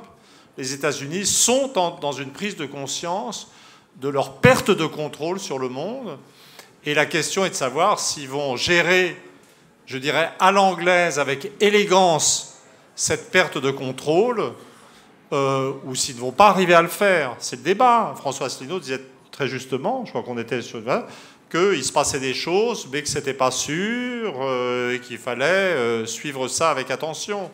Mais je, ne pense pas l'un des grands enseignements de la période récente, c'est qu'il y a une phase d'ubris, enfin de, dérèglement euh, des États-Unis sous Bush euh, numéro je ne sais combien, avec un sentiment de toute puissance né de l'effondrement du système soviétique. Et là, il y a eu un moment où les États-Unis ont pensé qu'ils étaient maîtres du monde, avec un regain d'agressivité contre la Russie, au moment où elle devenait plutôt sympa parce que c'est vrai que la Russie est la puissance d'équilibre sur le plan nucléaire, et que si la Russie n'existait pas, eh ben, effectivement, les États-Unis pourraient mettre euh, la planète en état de chantage nucléaire. Mais la Russie existe, elle est stabilisée, c'est fini.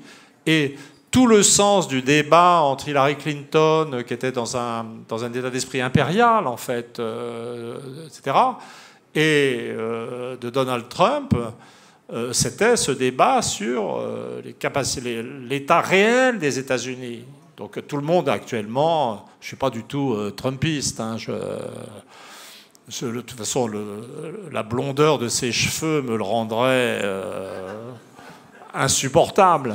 Vous, voyez la tête que j'ai. Et donc, euh, donc euh, mais euh, et, la presse nous désinforme sur ce qu'est la réalité. Trump est présenté comme une sorte de menteur, ce qu'il est, mais sur les fondamentaux, on avait des, démocrates impériaux, dominateurs toujours, qui nous disent, qui nous parlaient de leurs valeurs, valeurs américaines, etc et puis, euh, formidable, merveilleuse.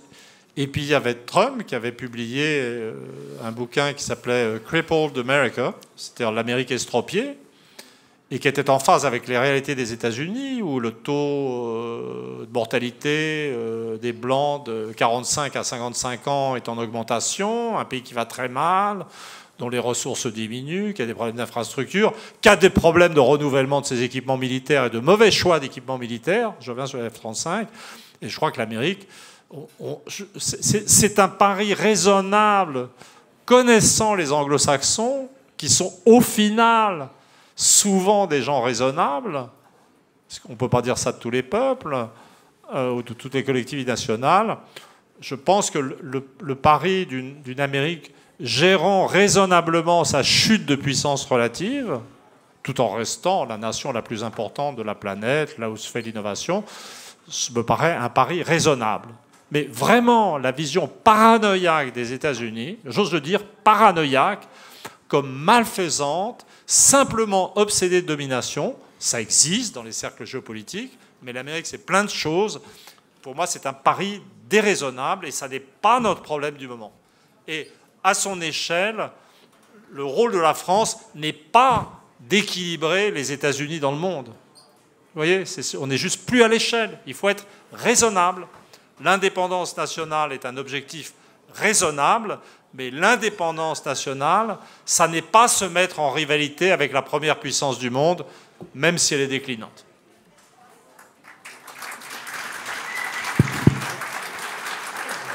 Du coup, je suis très contente de passer après euh, la conclusion d'Emmanuel Todd, parce que, ah, du coup, il faut d'abord que je me. Du coup, je m'appelle Lauriane Mollier, je suis étudiante en informatique et je pense qu'il y en a beaucoup ici qui me connaissent via ma chaîne YouTube. Merci Lauriane, vous êtes la, modératrice, vous succéderez à Aurélien Enthoven tout à l'heure pour la table ronde sur l'Allemagne. Vous habitez en Allemagne et vous êtes aussi, comme Aurélien, une blogueuse à succès. Hein, puisque vous avez plusieurs, quoi, 25 000 abonnés, je crois. Ah non, non, beaucoup. Comment J'en ai 10 000. 10 000 abonnés. Mais je fais ça à côté de mes études qui sont très dures, donc euh, on va voir après. Du coup, ma question, c'était. Enfin, c'est pas, pas plutôt une question, c'est plutôt une ouverture de débat. Parce que moi, ce que j'ai entendu dans le débat que vous avez fait ce matin entre euh, M. Asselineau et M. Todd, c'est que M. Todd propose de hiérarchiser, les, de hiérarchiser les luttes, donc de se dire qu'il faut absolument être indépendant de l'Allemagne et sortir de l'Union européenne, et donc s'appuyer euh, sur nos amis, enfin sur, sur, sur, sur les Américains même si on ne serait pas totalement d'accord avec leur politique internationale. De l'autre côté, M. Asselineau propose qu'il faut aussi euh, se, détacher du mauvais côté américain en sortant de l'OTAN, parce qu'on n'est pas d'accord justement avec, euh, avec la politique actuelle menée par les États-Unis. Et du coup, c'était euh, là, il y a clairement une. La, la, confrontation que je vois, c'est entre les valeurs, c'est-à-dire que, par exemple, on ne veut pas faire la guerre à la Syrie, on ne veut pas tuer des gens, etc. Et avec juste, il faut, absolument euh, prioriser nos luttes pour être sûr qu'il y en a certaines qui, aboutissent. Et du coup, voilà, c'est ça, j'aimerais que vous, répondiez sur ça. Est-ce qu'il faut plutôt euh, se dire, bon, ben, je laisse tomber certaines valeurs, même si c'est, voilà, ça, aboutit à des guerres et à, tuer, à tuer des pauvres gens, pour ensuite les reprendre après, ou s'il faut tous les mener de front. Voilà. Non, mais c'est pas, je pense, je pense c'est pas quelque chose auquel il faut répondre. Je pense que c'est un très bon résumé et que c'est à chacune des personnes dans cette salle d'y réfléchir et d'y répondre pour elle-même, parce que c'était un excellent résumé.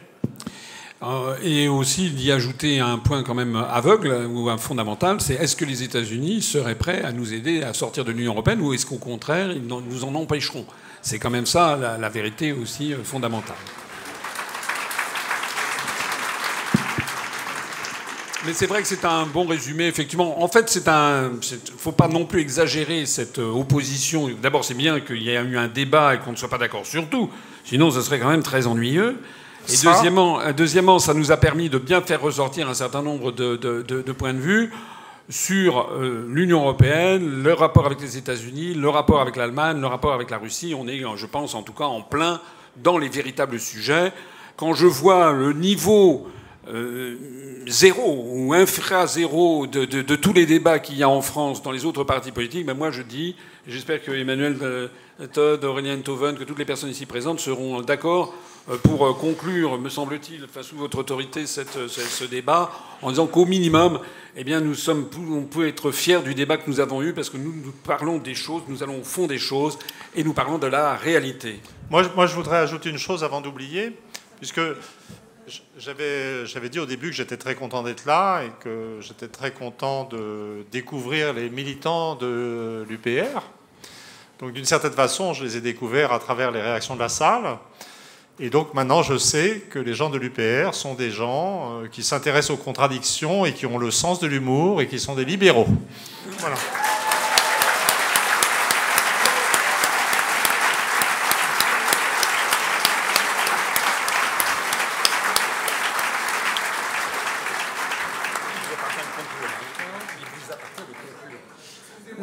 Oui.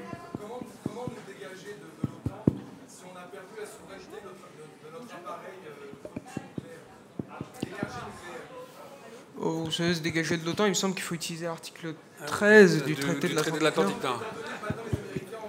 Bonjour. Non, non, attendez. Attends, attends, on va, on va- je, je tiens à préciser que malheureusement, euh, nous allons euh, bientôt euh, déjeuner et par conséquent, Ouais. nous allons devoir un petit peu.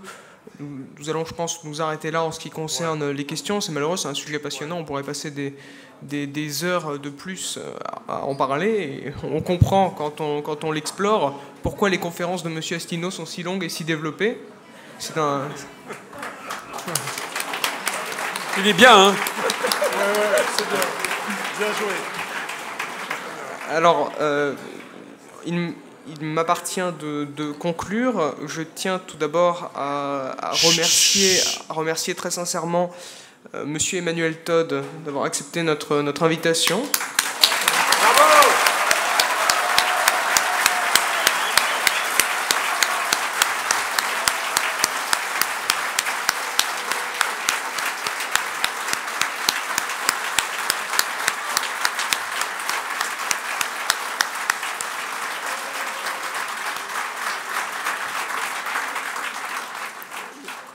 Par la même occasion, il convient de, euh, remercier, euh, de remercier euh, Assino pour sa participation et Monsieur Todd aussi pour sa participation, mais aussi l'équipe technique, le travail qui a été mené.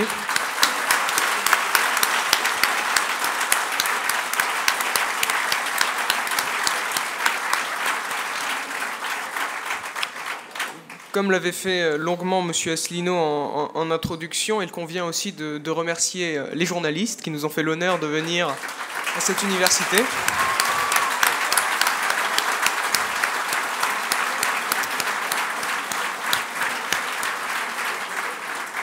Et euh, après, j'ai probablement oublié un, peu de monde, mais j'aimerais remercier personnellement toutes les personnes qui sont venues ici et qui ont, entre autres, euh, participé pour certaines à, ce, à cette, cette longue discussion. C'est toujours un plaisir de voir que ce sujet peut réunir euh, autant de monde avec des personnes vraiment passionnantes et, euh, et très intelligentes. C'est vraiment, vraiment un plaisir de voir que l'UPR se développe progressivement. Et je conclurai euh, de manière un petit peu conventionnelle en disant Vive la République et vive la France.